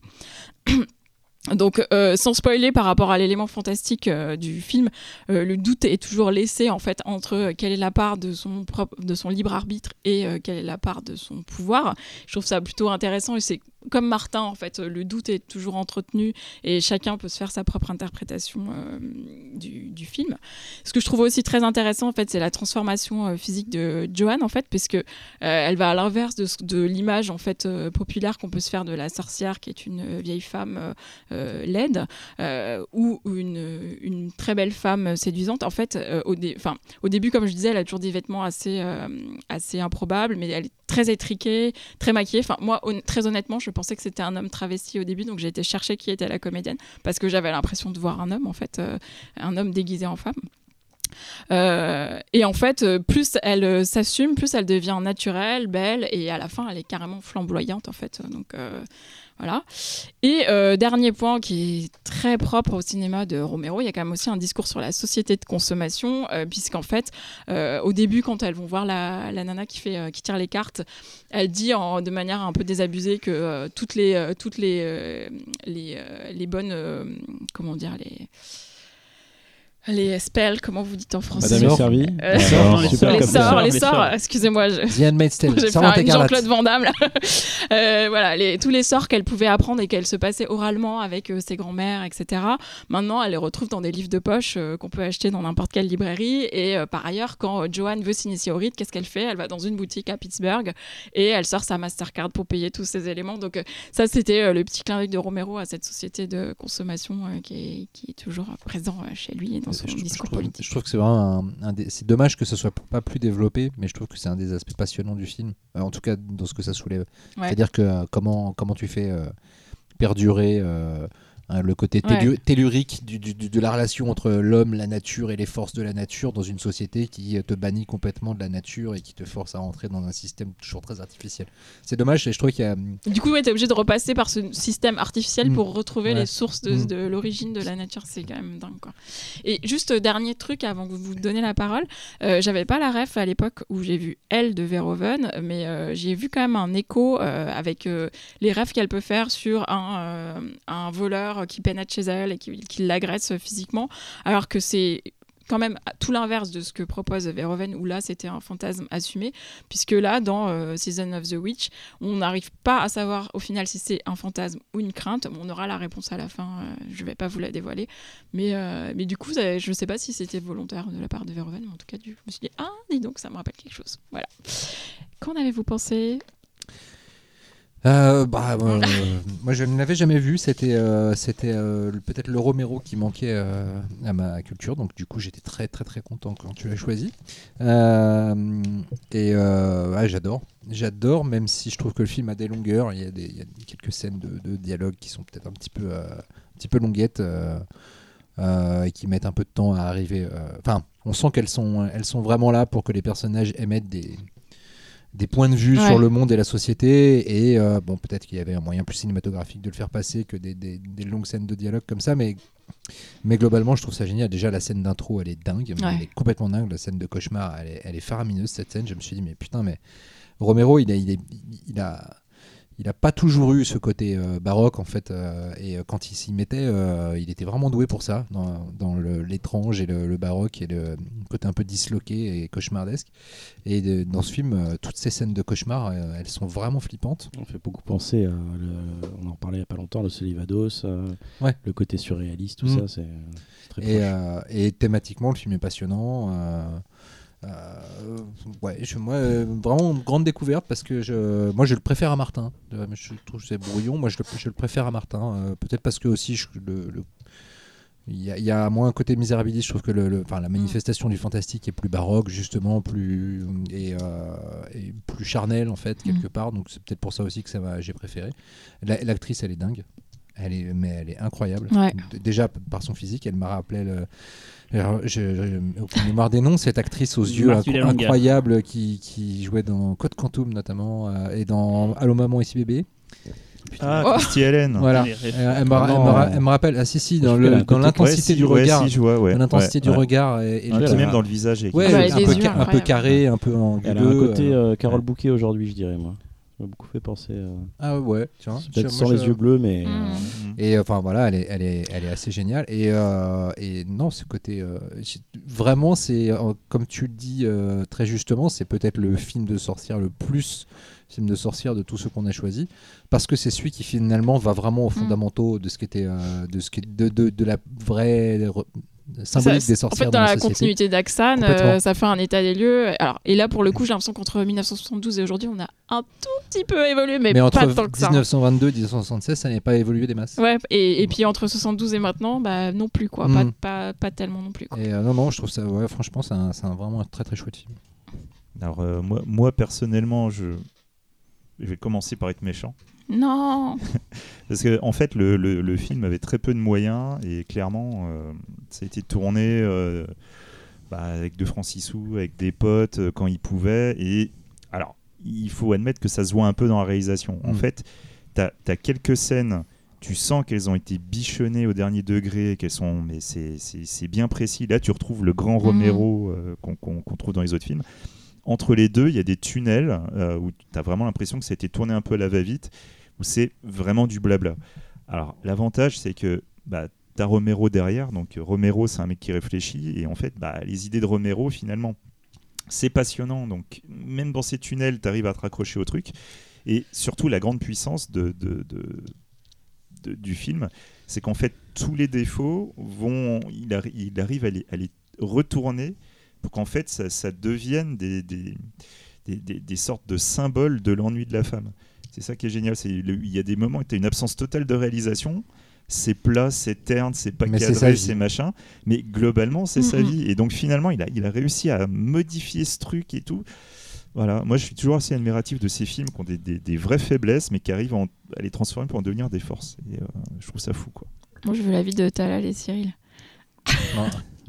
Moi je suis Cyril, moi surtout. C'est Cyril que Alors, je veux. Pour être tout à fait honnête, vu que Dis- j'ai beaucoup de boulot T'as- depuis en ce Ah. moment, J'ai peut-être une acti- et je l'ai regardé en, Fois deux. En accéléré. en bossant. Non, non, pas en accéléré, en bossant. Ça, c'est pire. que moi, j'ai une anecdote, J'ai pas moi. le talent de Xavier pour ça. Moi j'ai une anecdote. Moi. Oui. Ah oui, euh, vous avez dit- C'est-à-dire qu'en fait Cyril est passé à la HADAC, j'étais en train de regarder le film, et il est passé devant l'écran, il a fait Ah ouais ça a l'air chiant. hein. Surtout que je l'ai- on l'avait passé à Lyon, je- on s'est regardé, j'étais fatigué, je m'étais endormi devant, et là en regardant de nouveau, j'ai pas dormi parce que je bossais, mais du coup j'ai pas trop suivi. J'ai juste vu quand il y avait des trucs, les, les- les rêves, les cauchemars et tout.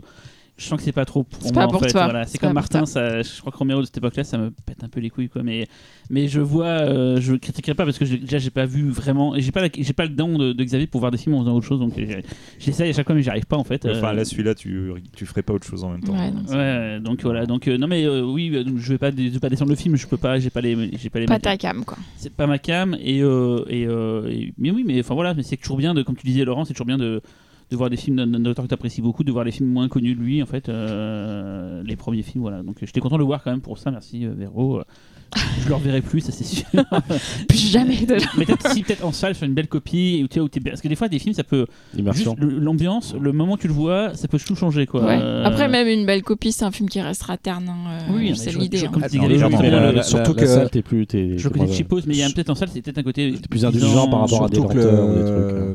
la version Blu-ray que j'ai vue, moi, euh, il y a des gros problèmes de master. C'est-à-dire que tu as des masters qui sont, t'as des plans euh, Ah oui, c'était quoi ces sautes, là globalement très bien définis. Il y avait et puis, des sautes. et puis t'as- euh, d'un coup, tu sens qu'ils ont eu accès à un matos, euh, un master euh, d'une très mauvaise c'est un truc qualité. composite pour faire une version plus Voilà, longue, c'est je un pense, truc. euh. Je sais pas si c'était une version plus longue pour le coup. Alors, c'est tiré du Haro là qui est sorti à C'était le- ouais, il y a c'est 2-3 ça. ans. Ouais, et euh, C'est un et- coffret justement avec les premiers et films. euh, et il y a des ouais, il y a des gros euh, changements de qualité d'un plan à l'autre. Mais t'as là, là, parce que Véronique est Ouais. intéressée. Ouais, bah, euh, Xavier a tout dit, hein, pas. On va laisser Xavier faire l'émission, nous on va euh, rentrer manger, on va aller manger. Moi aussi, j'ai dit des trucs quoi. Il a, bien résumé, t'as présenté euh, le film et, Xavier, les- a, complété aussi. Non, mais merde quoi. Moi aussi j'ai dit des trucs Bah, je, vais, aussi. je quand même dire des Attends, Il y a que trucs. Xavier qui compte quoi. Non, j'ai dit que Mais non, toi tu comptes. Sache-le. Donc il y, a les vraiment, là, il y a euh, vraiment un triangle ici, euh, Xavier, Talal, Véro, Ouais. qui, où il y, a des- il y a des tensions qui s'affrontent, qui se Bon, vas-y. Comment ça va se finir? Euh, Boucaquet. ouais, c'est- c'est- c'est- Alors, j'avais pas du tout aimé Martin. Attends, attends, j'attends que le boucaquet passe. Il est passé. C'est bon. C'était Tout le monde- rapide. Tout hein. le monde l'a reçu. Non. Euh, j'avais pas du tout aimé Martin et, euh, et Tu j'ai- l'avais dit ça? Oui, ça je l'ai Ah, dit il y a deux secondes. qu'il allait. euh, non, qu'il allait. À l'époque, il a fait style oui, c'est pas mal et tout. Non, non. euh, Non, non. Non, non, non, non. Et, euh, et, et ça, euh, et ça j'ai trouvé ça super bien. Et du coup, Ah ça ouais. m'a, hum, ça- c'est d'autant plus frustrant que tu te dis, euh, putain, on est vraiment passé à côté d'un grand cinéaste en fait, qui, Bah, qui, finalement, quoi qu'il arrive, ça, ça, ça reste un très bon cinéaste, bien sûr. Ouais, mais tu vois, il est parce que- horreur alors Parce qu'il que- aurait pu faire euh, plus de films comme ça. Et, et c'est, en fait, Non, mais c'est bien, mais il aurait. Il- je pense que s'il avait eu un terrain de jeu plus grand, il aurait, aurait pu, peut-être il vu aurait, le truc, il aurait pu ouais. dire des choses Il encore il aurait plus pu faire- grandes, il aurait pu perdurer surtout. c'est pas parce qu'il a fait que de l'horreur que c'est triste. Non, c'est euh, pas, c'est pas le fait qu'il ait fait que d'horreur, c'est qu'il a été cantonné aux zombies surtout. C'est ça, C'est ça. C'est ça, Ça, ça c'est pas faux. Monsieur. Voilà. Mais c'est- c'était ça le sens. Toi, ta gueule. Ah, parce que tu prends, un, tu prends un Martin, Season of the Witch, un Night Riders. euh, En fait- tu, tu, Ah oui, Night Riders. Non, ça, Vraiment, par contre, Night Riders, mon- Night Riders, je valide pas. Réécoutez le valide. 57 pour savoir pourquoi on parle de Night Riders. Non, les mais chiffres en plus. Si vraiment Romero avait pu faire un, un- un- un Ouais. vrai drame comme Ouais. il aurait voulu, Ouais. euh, putain, mais je n'ose même pas imaginer quoi. En fait, c'était vraiment le. Je pense que ça aurait pu être le, le. Ça l'est, hein, avec ce film par exemple. C'est le, c'est le chaînon manquant, on va dire, entre John Cassavetes et euh, le cinéma euh, d'horreur, on va dire, de cette époque-là. Et c'est vraiment ça, en fait. Ce côté très très bavard qu'il assume Ouais, bien complètement. hein, bien quand, il fait des films plus personnels ou plus autorisants, bah, il, Mhm. il, a- il va à fond là-dedans.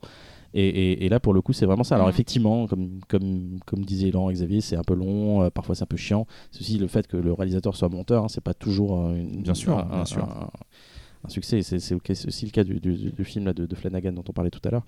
Euh, mais euh, mais c'est c'est- c'est- c'est quand même brillant. Et puis le film est tellement cohérent au final, quand tu, tu, tu- la dernière frame, tu dis putain, ouais, mais c'est. Ouais. Dernière It frame. makes sense. C'est c'est Ouais, vraiment parfait. Van Damme. la dernière Quand- ah voilà, frame. faut savoir que quand il, quand il commence à Ça parler va. en anglais, c'est qu'il il est vraiment euh, pris par. Il Quand, chaud, il, quand Là, il il commence à parler en anglais, c'est que c'est son tour, c'est ton film Ah. Bam On a fait un bond dans le temps alors. Bah, nos films sont assez, assez. Enfin, comme vous disiez du coup après un film récent, tous nos films sont récents finalement. Quoi. Alors, il oui, n'y en a bah, pas tant que ça des bons. hein. Si, il y a des bons. Tu il vas te calmer, il Laurent, parce que je trouve que je te trouve vachement arrogant quand même là. C'est parce que j'étais pas là l'émission d'avant, j'ai beaucoup de trucs à, rattraper. là. T'as pris de la coke entre deux entre deux. Moi, c'est deux naturel, tu sais que je suis naturellement Non, comme il prend du coke, on sait tout. Ah, c'est Pepsi Max. hein.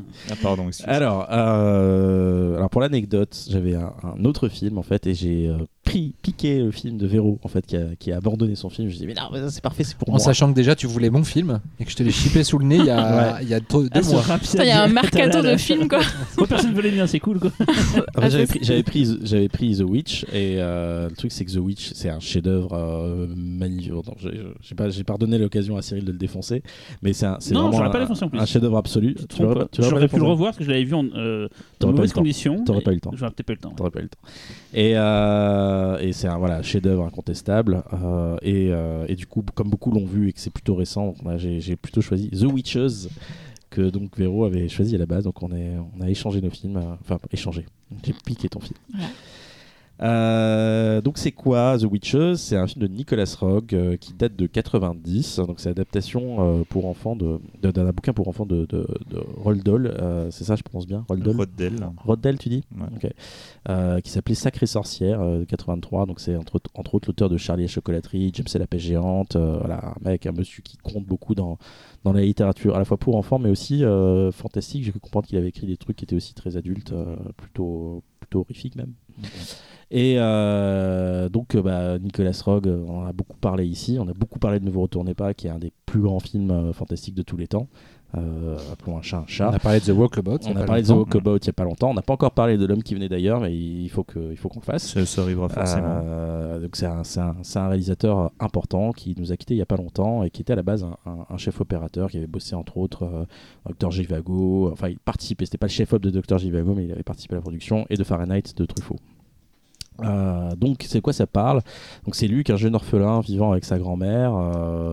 Un soir, celle-ci lui raconte les, légendes nordiques sur des sorcières. et quelques jours plus tard, alors qu'il séjourne dans un hôtel reculé à la campagne anglaise, Luke va assister par hasard à un congrès de sorcières mené par la Grand High Witch qui prépare un sombre projet, celui de transformer tous les enfants d'Angleterre en souris. Voilà.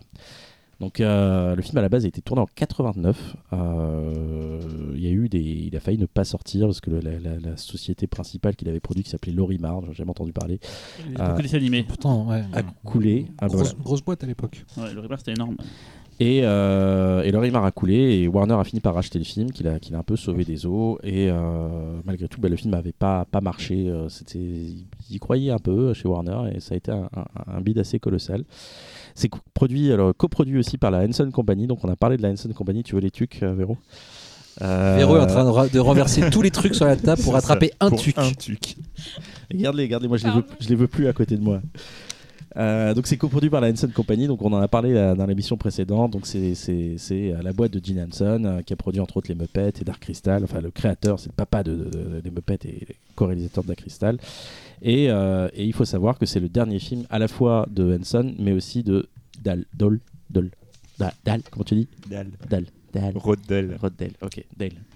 Euh, donc voilà, alors le casting est très sympathique, hein, euh, et surtout il y a une personne qui vole la vedette à tout le monde, c'est Angelica Houston, qui est déjà trop rare, et qui, paraît-il, avait pas trop envie de faire le film à l'époque parce qu'elle sortait d'une expérience traumatisante, elle avait fait euh, le Captain EO de, de Disney là, avec Michael Jackson, Ouais, ouais.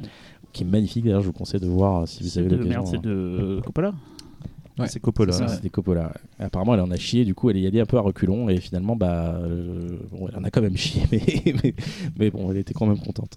Donc, c'est, c'est- alors, pourquoi j'étais content de, que de prendre ce film finalement, merci Véro, c'est que euh, c'est, euh, c'est, voilà, comme je dis souvent, du SFX porn en fait. euh, et, euh, Ça, c'est un, ça, c'est un boucaquet de latex. ah, ouais, c'est, parfait. C'est le Freaks pour enfants, quoi. ouais, on a de la marionnette. Freaks, je veux dire. Ouais, oui, on a, on a, on a de la marionnette, euh, du maquillage FX à, à gogo, euh, c'est vraiment que du bonheur. Et en plus, le film est super rigolo parce qu'il va vraiment assumer le cliché de la sorcière en fait. euh, et euh, on va retrouver des trucs comme euh, les visages avec les nez pointus. D'ailleurs, elles portent des masques, justement, elles cachent leur visage par des, des masques. Donc, euh, ce look très grotesque où elles vont trouver justement les enfants dégoûtants. euh, je crois qu'elles n'ont pas d'orteils, c'est aussi un truc, je, je connaissais pas ce Donc que de vilains moignons au bout Ouais, des pieds. Voilà, c'est ça. Donc, bah ouais, c'est c'est assez, assez rigolo. Euh, donc le film va aborder euh, des thématiques euh, très très centrées sur les peurs sur les peurs infantiles en fait, la solitude, la perte de ses parents, le kidnapping. Et pour le coup, ça va ça va plutôt bien le faire et, on, comprend finalement. Je me suis dit ah tiens c'est bizarre, Rogue qui fait ce film là, qu'est-ce que qu'est-ce que pourquoi?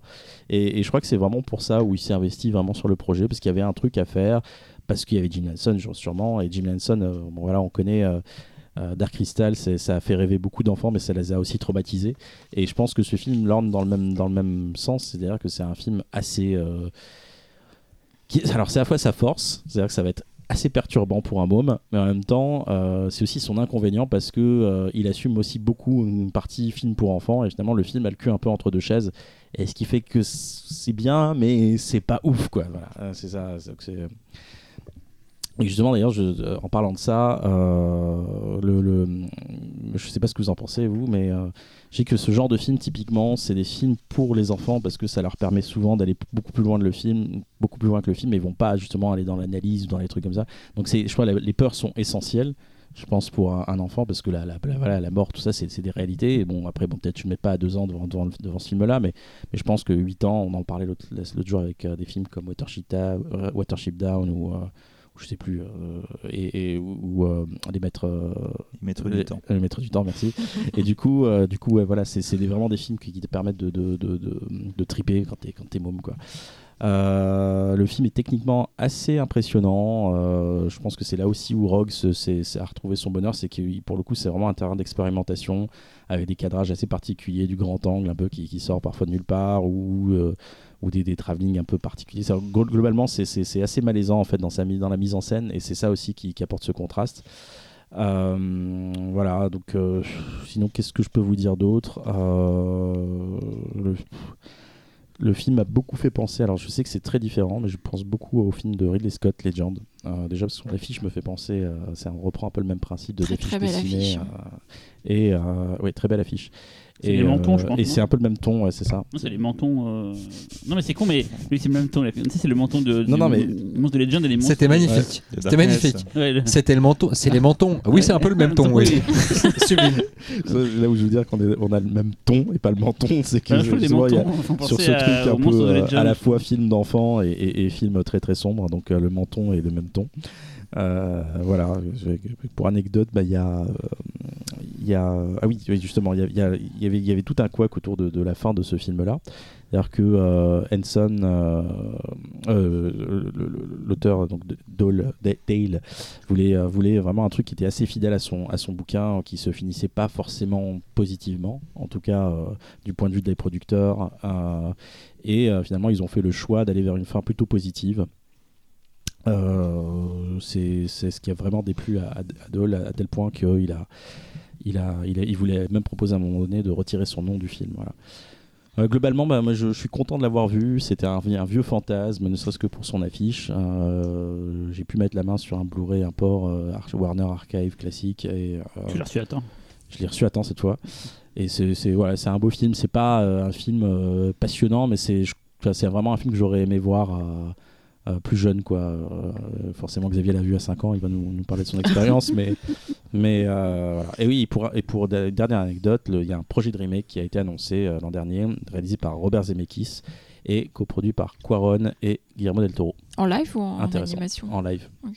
Donc euh, je sais pas si ça va se faire, un développement L euh, probablement. Mais... Je, je vais prendre la parole le premier parce que Ah, c'est rigolo, je n'avais jamais entendu parler de ce film, mais vraiment juste jamais.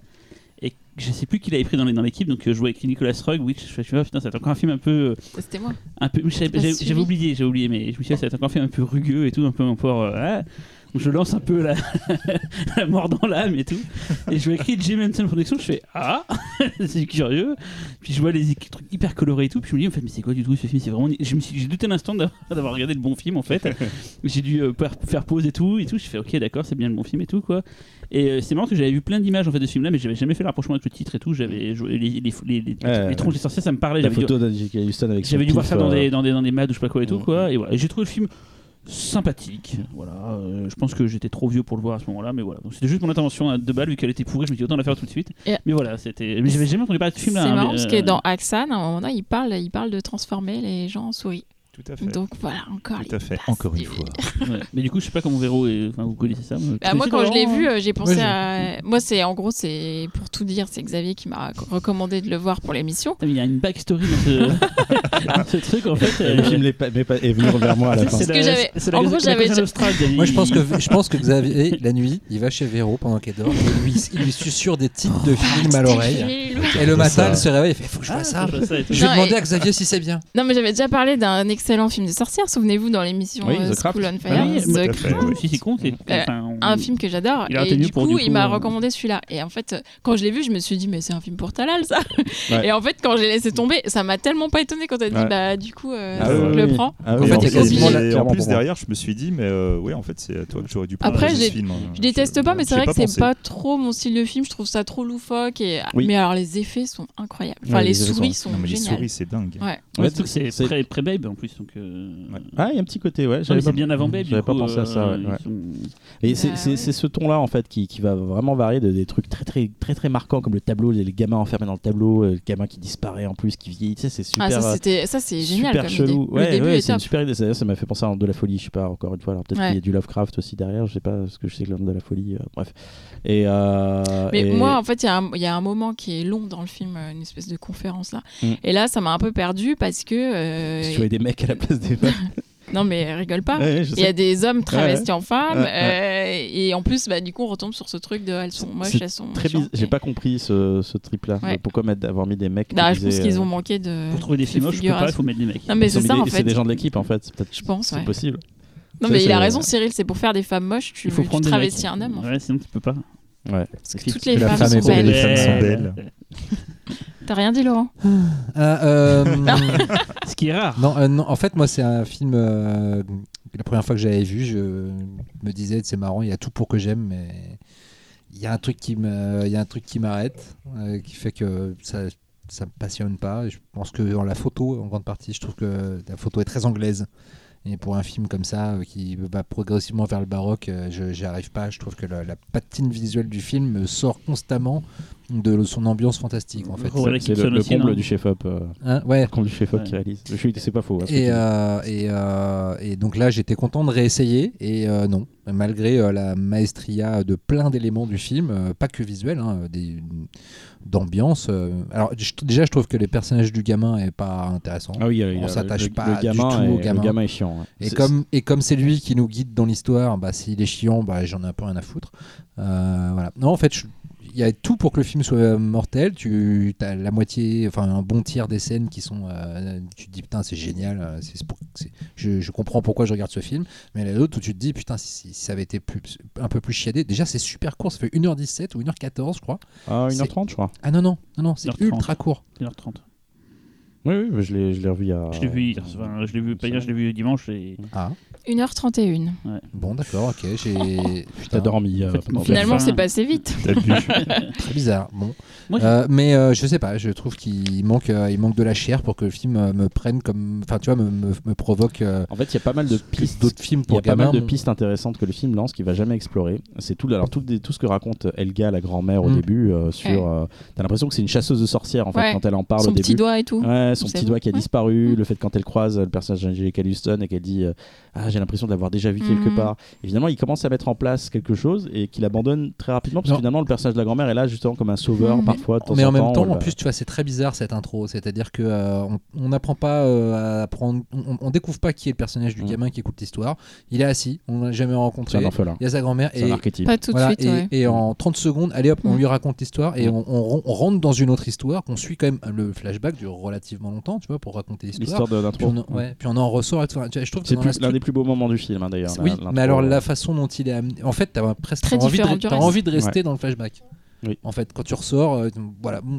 Il y a plein de trucs qui fonctionnent pas, il y a des trucs mortels et, et la, la- la colle prend pas pour Mm. moi. Et c'est Voilà. peut-être euh, aussi le ton. Enfin, je sais que moi, je suis pas très fan de Mr Bean et je sais que bah, c'est un peu le, le, le, le- côté. euh, il a Ah, dans, c'est il vrai est dans le film. joue Donc, Rowan Atkinson joue le, un maître d'hôtel ouais, qui est un peu. des tonnes euh, comme d'habitude. qui en fait des tonnes et du coup Bah, ça. tout le monde en fait des tonnes dans le film. Ouais. Ouais. Enfin, Ouais. Houston, Ouais. ça passe, mais alors lui, euh, Rowan Atkinson, t'as envie de le- de le gifler. Mais juste avant que Xavier prenne la parole, à des moments, j'ai pensé au, au- à la merde. À la merde. Non, attends, j'avais le nom en plus à la tête. euh, la compagnie des loups, à des moments, j'ai pensé au. Ah oui, oui, la scène- la compagnie scène à table, c'est pas la faux. scène à Elle se table. transforme à la- Je pensais vraiment à Ouais, ça. c'est. C'est une Voilà. super scène. Moi j'aime bien, j'aime bien cette Voilà scène. un film fantastique anglais Mm. Avec une photo. Bah attends. Je dis ça, ouais. je dis rien. Neil Jordan, je- c'est Nicolas. On parle de Nicolas Roy, mais Voilà. là Neil Jordan, c'est, c'est- il excelle Je voulais ailleurs. pas te couper, voilà, je, je veux dire. c'est- Euh, non, bah du coup, non, moi c'est un film aussi que j'ai découvert assez tard. Donc euh, Ah. voilà. Mm, Bah Oh. oui, oui, oui. oui. À Que, 7 que ans. faisait ton père euh, en 90 euh, c'est- Bah écoute, hein. Euh, non, bah moi c'est un film que, genre, je vais pas dire que je l'adore, mais c'est un, déjà c'est un film culte aux États-Unis, mais bon ça c'est en grande partie à cause de, de Roddell justement. C'est c'est- c'est c'est typiquement le genre d'auteur, tu mets son nom sur une affiche, euh, voilà, tu vas attirer du monde. quoi. Ouais, Charlie, Comme le c'est- Grinch, euh, Voilà, c'est genre, ça, euh, c'est c'est exactement c'est- ça.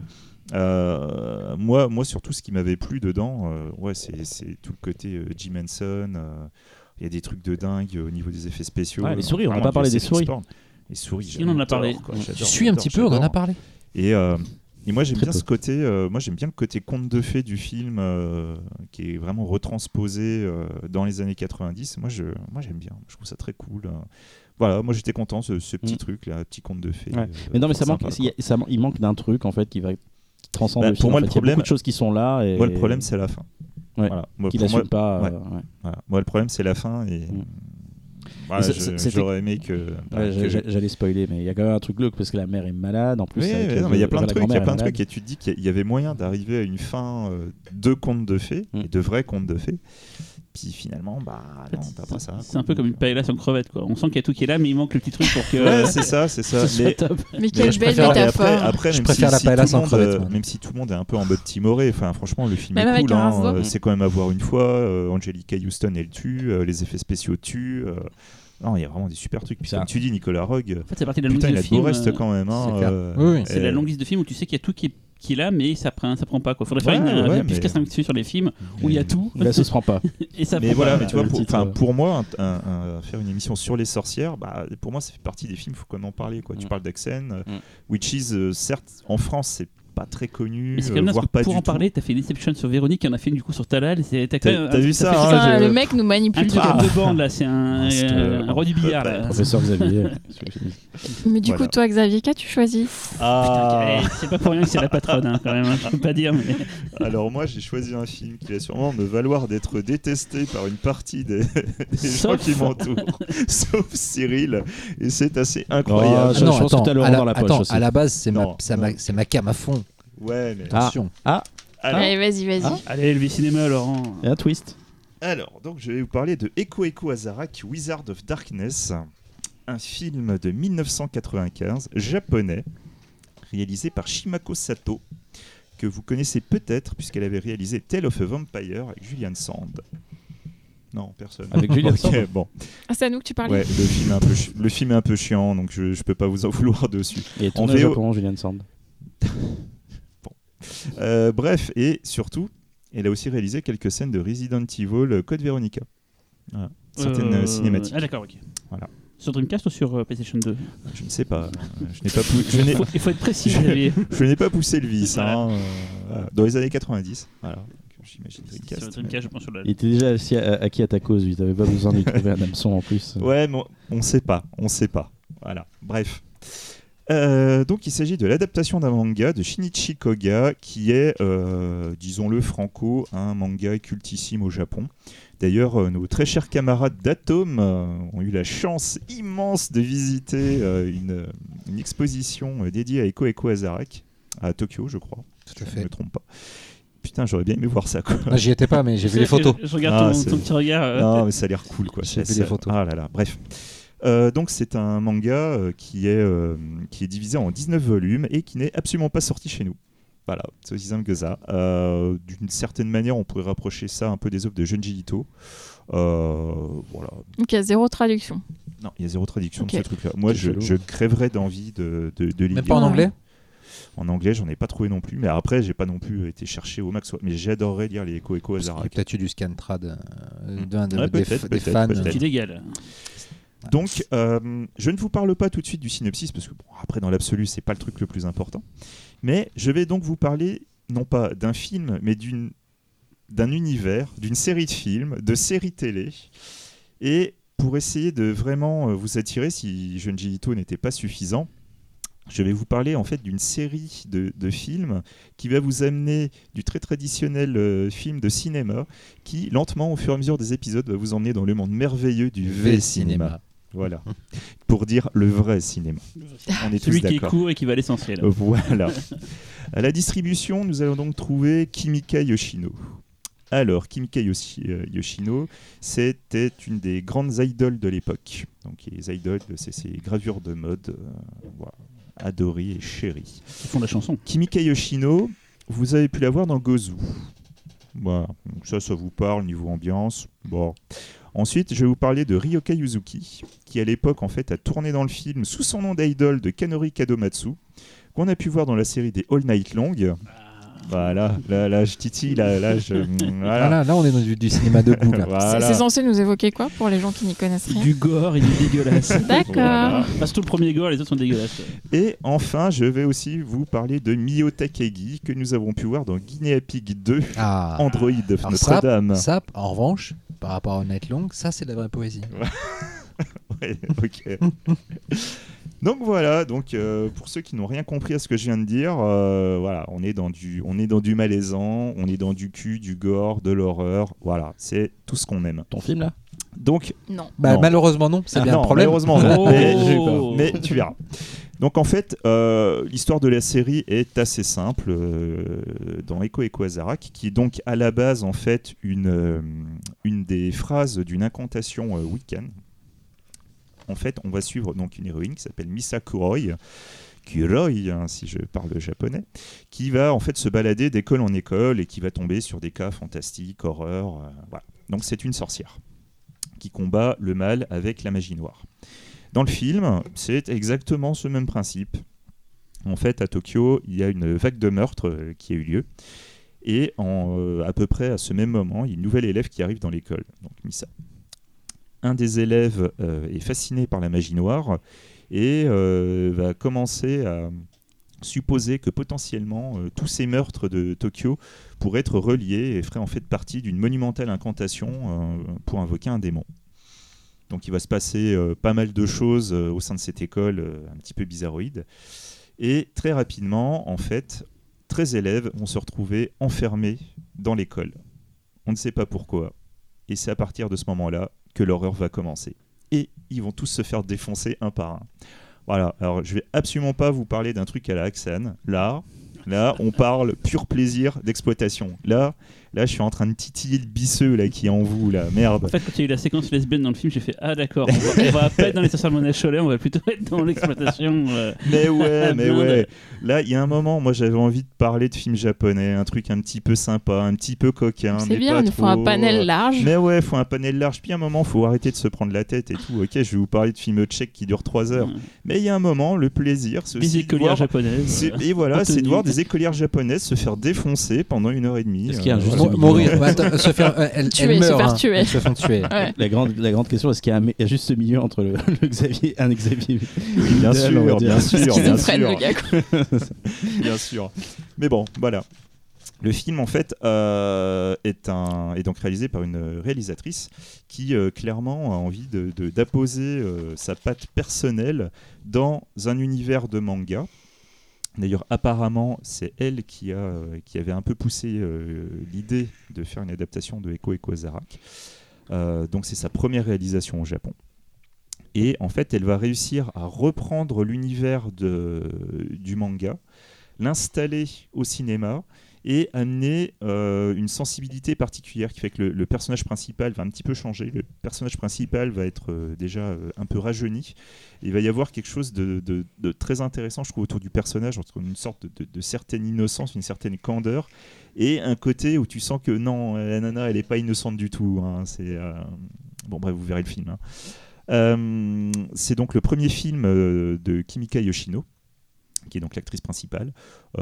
Personnellement, voilà, je vais pas vous dire qu'elle joue merveilleusement bien, comme tous les acteurs du film. Ouais, la japonaise. Mais, mais ouais, mais voilà, mais c'est à la japonaise, donc euh, pareil, pareil. Moi, je trouve ça sympa, je trouve ça cool. Euh, moi, je sais qu'il y a un Cyril à côté de moi qui est, content. moi. qui sera content, voilà. Donc en fait, cet univers euh, très culte. Donc c'est, on est, on est vraiment dans ce, ce style d'histoire vachement basé sur, sur l'occulte. On peut penser à du Doom Megalopolis, on peut penser, à- sans, sans le porno, à Urotsuki Doji pour certains plans. Euh, Il y a une série de films qui est donc, euh, il y avait une première trilogie, donc Wizard of Darkness, Birth of the Wizard, qui est le vrai meilleur film, qui est en Pourquoi fait, t'as choisi le mauvais alors et parce que je parle du premier, tout simplement. Ah, J'avais pas on envie va, de on va parler. se taper le deuxième qui est pas terrible. Non, parce qu'il faut. Mais qui en a fait un de Wizard of Darkness C'est pas un, un remake Non. ou... Non, non, non, c'est pas Mais ça. pour non. plus tard, il a fait un film qui s'appelle Wizard of Darkness, il me Ah oui, semble. peut-être, mais c'est pas. un- D'accord, c'est pas lié à la, à la Non, saga. non, non. quoi. Et euh, donc le, le vrai bon film, c'est Birth, Birth of the Wizard, qui est donc une, euh, enfin, qui est un préquel.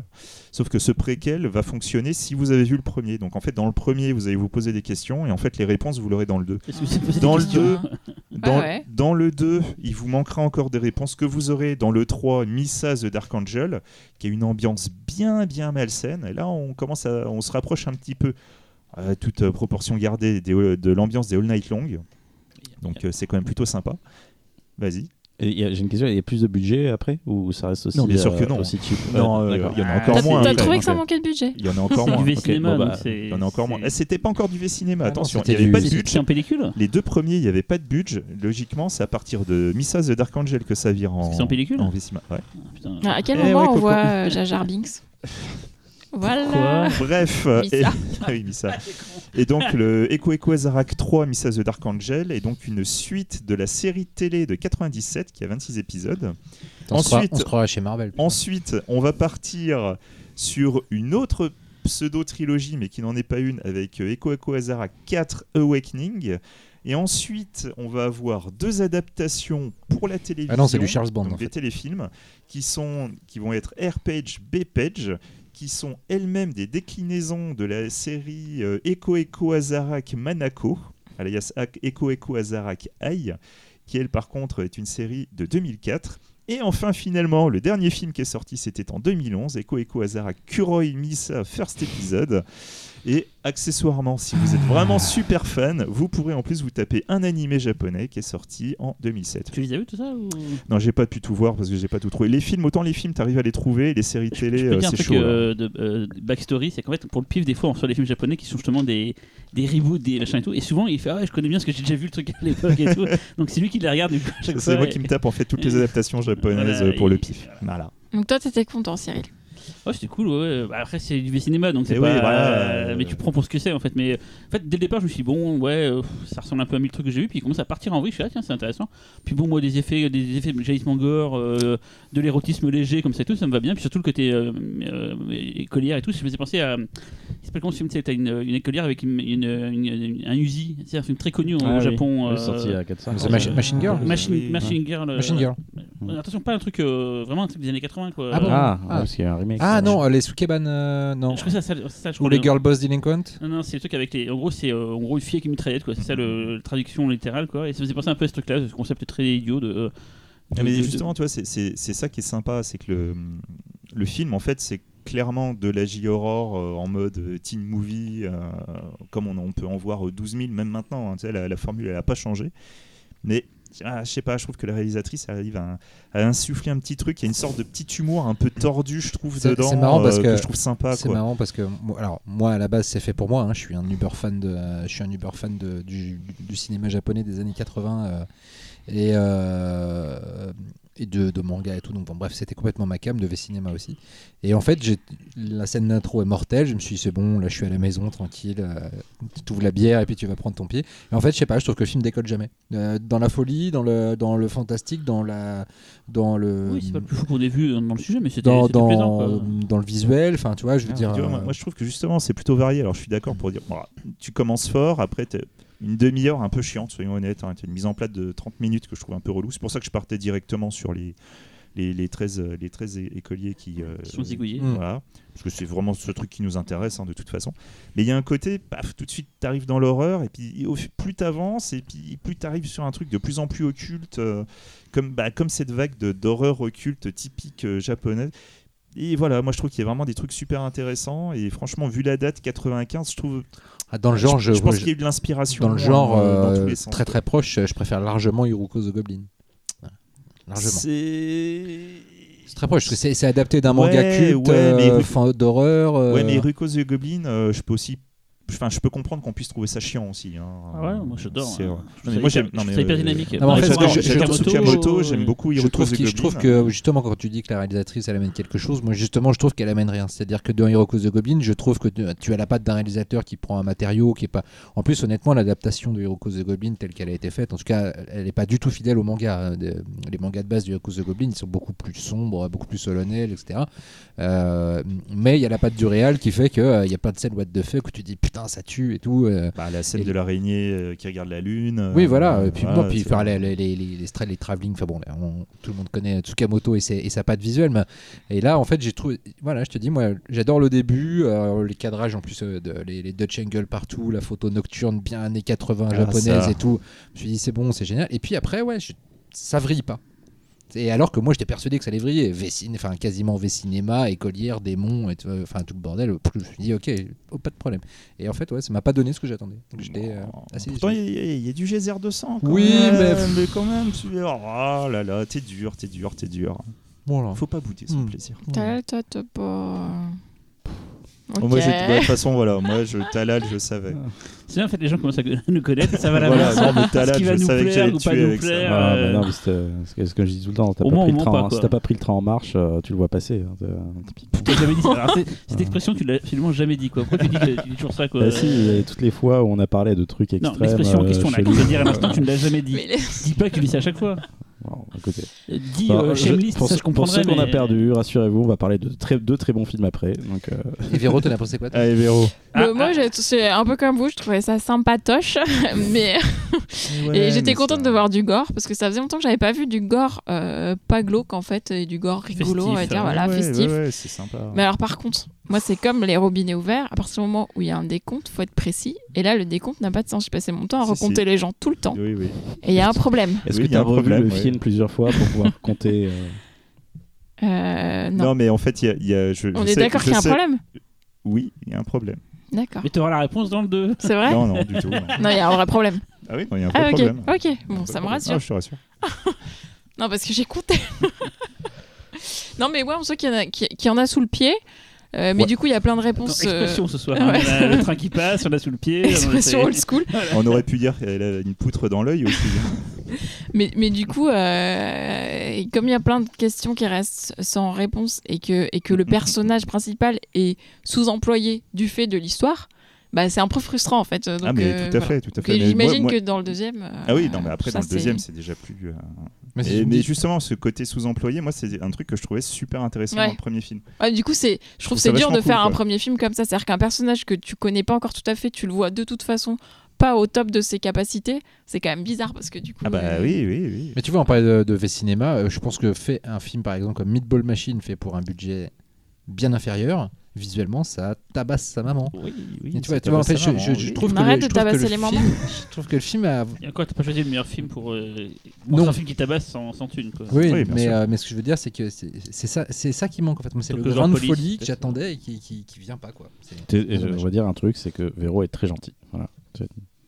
Tu veux dire globalement Dans globalement dans la vie. Ah, C'est vrai qu'elle est très, sympa, t'es très bienveillante par rapport Ouais, sympa, à c'est ce film-là. C'est normal, c'est le film de Xavier, mais Attends, t'as pas on va, compris la on va- dynamique. on va parler du film de Laurent, tu verras si je suis bienveillante. Alors, Laurent. Aïe, aïe, aïe. Bon bah non en fait. On envie va- envie de me faire taper moi. On va, Ça, se- on va fâcher du coup. Tout ça pour faire des. des Tu nous as fait un rire de sorcière là aussi, non C'est la Eh deuxième fois qu'il le fait. oh, On, on, on abîme les oreilles des gens qui nous écoutent là. Attention, on se calme. Vas-y. Alors euh, j'ai choisi euh, The Woods. Le roi.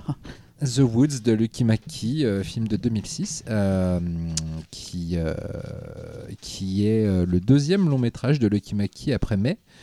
C'était donc censé être, on va dire, le film de la confirmation après son, ce- cet exceptionnel premier film qui avait placé Lucky euh, sur tous les radars et, et qui a été le film bah, de la, de la, de la non-confirmation et qui a, on va dire, Tué. bien arrêté la carrière de Lucky McKee et qui s'en est jamais vraiment totalement relevé. Pas d'un point de vue artistique, hein, parce qu'il après il a fait The Woman qui est euh, exceptionnel. Il a fait l'épisode Master of Horror qui est mortel aussi. Ouais, mais non, il l'a fait avant. Il, il a fait l'épisode de Masters of Horror avant The Woods. Ah bon? Ouais, il a fait May, euh, Masters of Horror et The Woods. Ah d'accord, je, je pas. Ok. Enfin, en tout cas, euh, en termes de date de sortie, en termes de. euh, je suis pas sûr. Parce que voilà, il y a eu un. Avant de vous parler euh, de, plus, amplement du film, euh, The Woods a eu un gros problème. C'est que c'était censé être une, une sortie salle. Euh, le film était chez euh, MGM. euh, sauf que. euh, MGM a été racheté, euh, oui, oui, United Artists, euh, non, c'était- il était chez MGM uni- slash United Artists, Enfin, mais c'était vraiment MGM. ouais, ouais, ouais. Et Sony a racheté une, euh, United Artists, donc MGM. euh, et dans le processus du rachat, la sortie du film a été annulée. Le film est resté trois ans dans un placard avant de sortir directement en DTV euh, Horrible. euh, dans l'indifférence malheureusement un peu générale. Et il me semble qu'en France, on l'a sorti chez- avec Mad Movies. Euh, je crois me souvenir euh, quand il est sorti en vidéo Euh, et, euh, et voilà et du coup en fait euh, le film est resté longtemps invisible et on ne voyait pas le nouveau film de Lucky McKee et forcément il est un peu tombé dans l'oubli et après il a eu un peu de mal à, à revenir euh, avec euh, C'est lui qui puis- avec le chien, un mec qui fait tuer son chien, Red, je crois que ça s'appelait. non il l'a produit produit. c'est- Non, non, non, Non, non, il a réalisé. Il a Ah, réalisé. c'est lui Ouais, Ouais. c'est lui, ouais. Je l'avais vu marcher du film, ça c'était pas génial. Il paraît que c'est pas ouf. j'ai pas- C'est C'est- c'est peut-être c'est- le seul que j'ai pas vu. Co-réalisé d'accord ah oui, avec Chris Everson avec euh, Trig Alistair. Jason. d'accord ok je dis n'importe quoi Et Chris vas- Everson c'est le Chili Eyes qu'ils ont co-réalisé Et Ouais. tu vas Et parler puis récemment de. aussi, King euh, non, ouais c'est ça non, King Spirit, il a juste scénarisé. Ouais, voilà. Et Tu vas, tu vas parler donc des aventures aussi du montage. euh, Euh, Ce qui fait que le film est aussi un, un body quoi. Oui, oui. Euh, alors, euh, tu, bah, écoute, euh, très bien, tu en parleras. Euh, non, j'allais, non, donner une dernière. co- vu que j'a- t'as j'allais commencé avec le cauchemar Mais de laissez-le parler. euh, j'allais- non, j'allais une une autre fois. anecdote, c'est que le, qui film a forcé, le film a forcé Shyamalan à changer le titre de, le- du village, puisque normalement le titre s'appelait The Wood, Chais. et à cause de celui-là, il a pas pu. Voilà. Donc, de quoi ça parle? Ça se passe en 1965 et une jeune femme au nom et surtout au prénom euh, Heather et surtout au nom de famille, Ah. euh, voilà, Fazulo. Je l'ai appelé euh, hier pour lui en parler. Fausto, euh, Il Fausto, était on pense saoulé, à toi. Il fait- il me dit, ouais, c'est vrai, il me dit Euh, euh, ça, ouais. Et euh, donc, euh, elle était, euh, c'est une jeune fille à problème et dont sa mère aimerait bien se, se débarrasser. Et donc, lorsque le film débute, elle est emmenée par ses parents dans une, une, école un peu spéciale qui s'appelle la Fallburn Academy, qui, se, qui, qui est située dans la forêt. et voilà, elle est censée être là, bazardée là en pension. Elle a absolument pas envie d'y aller, mais malheureusement, comme elle a essayé de brûler sa maison, elle n'a pas trop le choix. Et donc, elle va s'apercevoir que cette, euh, cette école est en fait un, repère de, sorcières euh, et que euh, sa, venue n'est pas forcément euh, innocente. Pas en dire euh, plus non plus. Euh, que dire euh, J'ai pas vraiment préparé parce qu'en fait, je trouve que c'est un excellent film, très très sous-estimé dans la carrière de Lucky McKee. Je veux dire, quand on pense de Lucky McKee, on dit mais The Woman et c'est à peu près tout. Alors que je trouve que The Woods est vraiment un achèvement, même si assez différent, on va dire, du côté, c'est plus ouvertement fantastique, euh, classique quelque part. C'est vraiment une déclaration d'amour euh, à tout un pan du cinéma euh, gothique européen et essentiellement, je trouve personnellement, à la résidence de Narciso Ibanez Serrador. J'ai, moi, j'ai pas arrêté de penser à l'ambiance du film, à la photo du film, et aussi un peu à ce film mexicain. Ah, qui s'appelait, je ne sais plus, vraiment, c'est l'émission des trous de mémoire pour moi. Je, vous, je vous le Madame rajouterai, je vous le rajouterai. Euh, non, non. Euh, mais voilà, un film pareil qui se passait dans, un, dans, dans une école pour filles euh, et qui, qui est sorti il n'y a pas très longtemps, il y a, qui est ressorti il n'y a pas très longtemps en France, je crois, en vidéo. Bref, Ah, je- on vous si, mettra attends. le titre. Et c'est- il y avait eu un, il y avait eu un cycle à la Cinémathèque de ce réalisateur euh, mexicain et ensuite il y avait eu aussi un cycle à Gérard mais pendant un festival. Euh, c'est quand les machins pleurent, un truc comme ça, je sais plus. Bref, Euh, on retrouvera. Euh, ou si vous savez, euh, parlez-en nous. Bref, et donc euh, voilà, en fait, je vais pas avoir grand-chose à dire sur le film dans le sens où c'est pas un film qui parle, qui a une vision, on va dire, extrêmement fond, extrêmement pertinente ou, innovante des sorcières. C'est-à-dire que là, elles ont, on- il y a leur côté vraiment lié à la nature, mais au-delà de ça, elles sont pas elles sont pas forcément vues, les sorcières du film, en tout cas les méchantes, comme des, des entités euh, qui, se, qui se rebellent contre un ordre établi ou quoi que ce soit. Euh, en revanche, l'héroïne fait de son, sa nature profonde finalement quelque chose qu'elle peut utiliser pour euh, s'émanciper de, de son sort et de, de- la case dans laquelle on veut la faire rentrer. Mais au-delà de ça, ça reste vraiment un film d'épouvante, d'ambiance, avec, avec, euh, avec un soin à apporter à l'artistique pour retranscrire tout ce côté gothique euh, qui est vraiment, euh, je trouve, assez, assez impressionnant. La photo, c'est John Leonetti, excellent chef-op et très mauvais réal. euh, on lui doit Annabelle, on lui doit The Silence et, encore une autre bousasse, I Wish. Faites, euh, faites un vœu. Euh, donc euh, voilà, un très mauvais réalisateur, mais, mais vraiment un, un chef-op intéressant. Et là, Chef-op de James Wan. de James. Wan, voilà. Donc d'ailleurs, il y a une patine vraiment qui, qui rappelle ce que fera James Wan, enfin ce que, ce que fait James Wan. Alors Flora, attends, c'est- quasiment. ouais. Ouais, c'était euh, quelle date euh, Death euh, Silence? Dead Silence Je ne sais plus, c'était après, je Ah, crois. C'est plus tard, ouais. ouais. Mais je trouve qu'on retrouve vraiment, on retrouve vraiment dans la photo euh, ce côté euh, ténèbres, euh, etc. Cinéma Euh, gothique. Euh, Dead Voilà. Silence, c'est pas genre 2002, un truc comme ça Attends. Hmm, Il me semble que c'est 2008 ou 2000, il me semble. Et, euh, 2007, ouais. Ouais, voilà, donc c'est juste après. Donc euh, vraiment, euh, Leonetti est pour beaucoup dans l'approche. euh, D'ailleurs, c'est c'est le film le plus beau de Lucky Mackie, euh, parce que euh, dans d'autres films, Mackie il a plutôt une approche visuelle un peu plus euh, rough, on va dire, mais qui est plutôt adaptée au sujet. hein. mais là, vraiment, il montre que il montre que c'est pas seulement un petit réal indépendant qui est capable de faire des films basés sur les personnages, etc. Il montre aussi que ça peut être un réalisateur extrêmement classe, avec une approche visuelle sublime. Et là, il n'y a pas que la photo d'ailleurs. hein. La réalisation est très belle, très beau mouvement de caméra, très beau, très beaux angles, et la direction artistique est ultra soignée.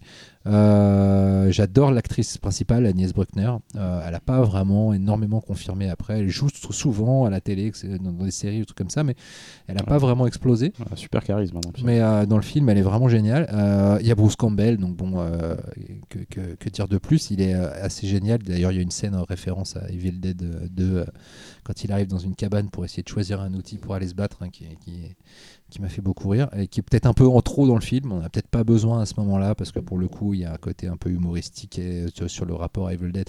Sans Evil Dead, la scène serait anecdotique, mais avec Evil Dead, elle est très drôle. Et, et à ce moment-là du film, on n'avait peut-être peut-être pas besoin. Mais euh, et puis euh, Patricia Clarkson qui joue la qui joue la chef des, des sorcières, qui est vraiment euh, qui est vraiment géniale. Euh, voilà. Je- à l'époque de Six Feet Under où on l'avait découverte en tente un peu faux folle. Ouais. euh, Ouais, elle est euh, et c'est à peu près la même période, il Mm. me semble. Et, euh, et voilà, très beau film gothique euh, avec euh, un scénario très classique mais super bien mené. un final, on avait beaucoup dit que le- les, CGI du film étaient totalement ratés et à la revoyure, je trouve pas du tout. Au contraire, je les trouve vraiment magnifiques et qui tiennent encore super bien la route. Ce, côté végétal, on y croit à fond. Non, moi j'adore. Voilà, euh, c'est un vrai bon film d'épouvante. Ça révolutionne en rien la vision de la sorcière. Euh, c'est peut-être son défaut dans le cadre de la sélection qu'on a fait aujourd'hui, euh, parce que c'est peut-être le, le film le plus classique, on va dire. Mais en revanche, en termes de, de film d'épouvante gothique moderne, c'est un grand représentant honteusement, je trouve, méprisé, parce que on a vraiment fait passer ce film pour un truc mineur, alors que c'est vraiment un très beau film. Voilà. Trouve. Vas-y, vas-y. Je, je frétille depuis deux à frétille. t'entendre parler. euh, c'est- J'adore ce film aussi. J'étais très content de le revoir. Et pourquoi c'est un grand film malade. Il y a, plein de films. euh, C'est marrant parce que je trouve pas que ce soit malade en fait. bah, alors, je, je sais que c'est le, le- le- je sais que c'est le, le- la réputation parce qu'il y a des montages, problèmes de montage. c'est ça. euh, c'est que- Mais tu- en fait, le film tel qu'il est là, il fonctionne En fait, à 100%. Le problème du film, alors il fonctionne en l'état, mais il y a quand même des sautes de temps, des ellipses, euh, où tu sens qu'un monteur est passé derrière et qu'on a réduit beaucoup de choses. Il y a beaucoup de, de- de- de scènes en fait qui sont où, où les personnages font des choses sans que ça soit expliqué, sans que ça soit et finalement bon, ça fonctionne, mais euh, Tu veux mais dire que c'est un petit peu mécanique? C'est très bricolé. Je pense que le film était beaucoup plus complexe que ça. Moi, je rêve de voir un director's cut de ce film-là. mais on sait qu'il y a eu beaucoup de trucs qui ont été euh, virés. Ben, ça se voit, ça se voit tout simplement. Et ne Parce moi, j'ai pas trouvé d'infos là-dessus. Tu parlais de, de, de- je, je vais prendre juste un exemple, mais on peut en citer 10 000 dans, dans, dans ce film-là. A Typiquement comme euh, quand le papa revient euh, donc dans, dans- pour euh, la scène de l'âche, ben, tu sens que d'un coup, tout d'un coup, tu as des sauts où tu, tu trouves des personnages qui se téléportent ou des personnages qui d'un coup ils sont dans la, dans la salle de classe et après ils vont se retrouver dans Ouais, la forêt. vrai, ouais. Et c'est systématique jusqu'au climax en fait. Et le climax, en fait, il n'y a pas de montée en puissance, il n'y a pas de construction comme on le souhaiterait. Il y en a une, hein, narrative, parce qu'elle elle est présente, mais si tu veux, tu sens que c'est un, un gros, gros fromage avec des trous en fait. Et que. Alors, Ouais, il y a des choses qui sont ça- désamorcées Ouais, pour, faire durer en fait. Il y a plein de trucs qui sont désamorcés, même sur des personnages qui sont à peine développés. Et Mm. tu sens. C'est pour ça que j'ai un grand film malade, parce que ça aurait pu être un. Ça aurait pu être une, une pépite euh, absolue de, de, de- Ça, je disais, un très très bon film. Ça aurait pu être une pépite absolue du, du film de sorcière.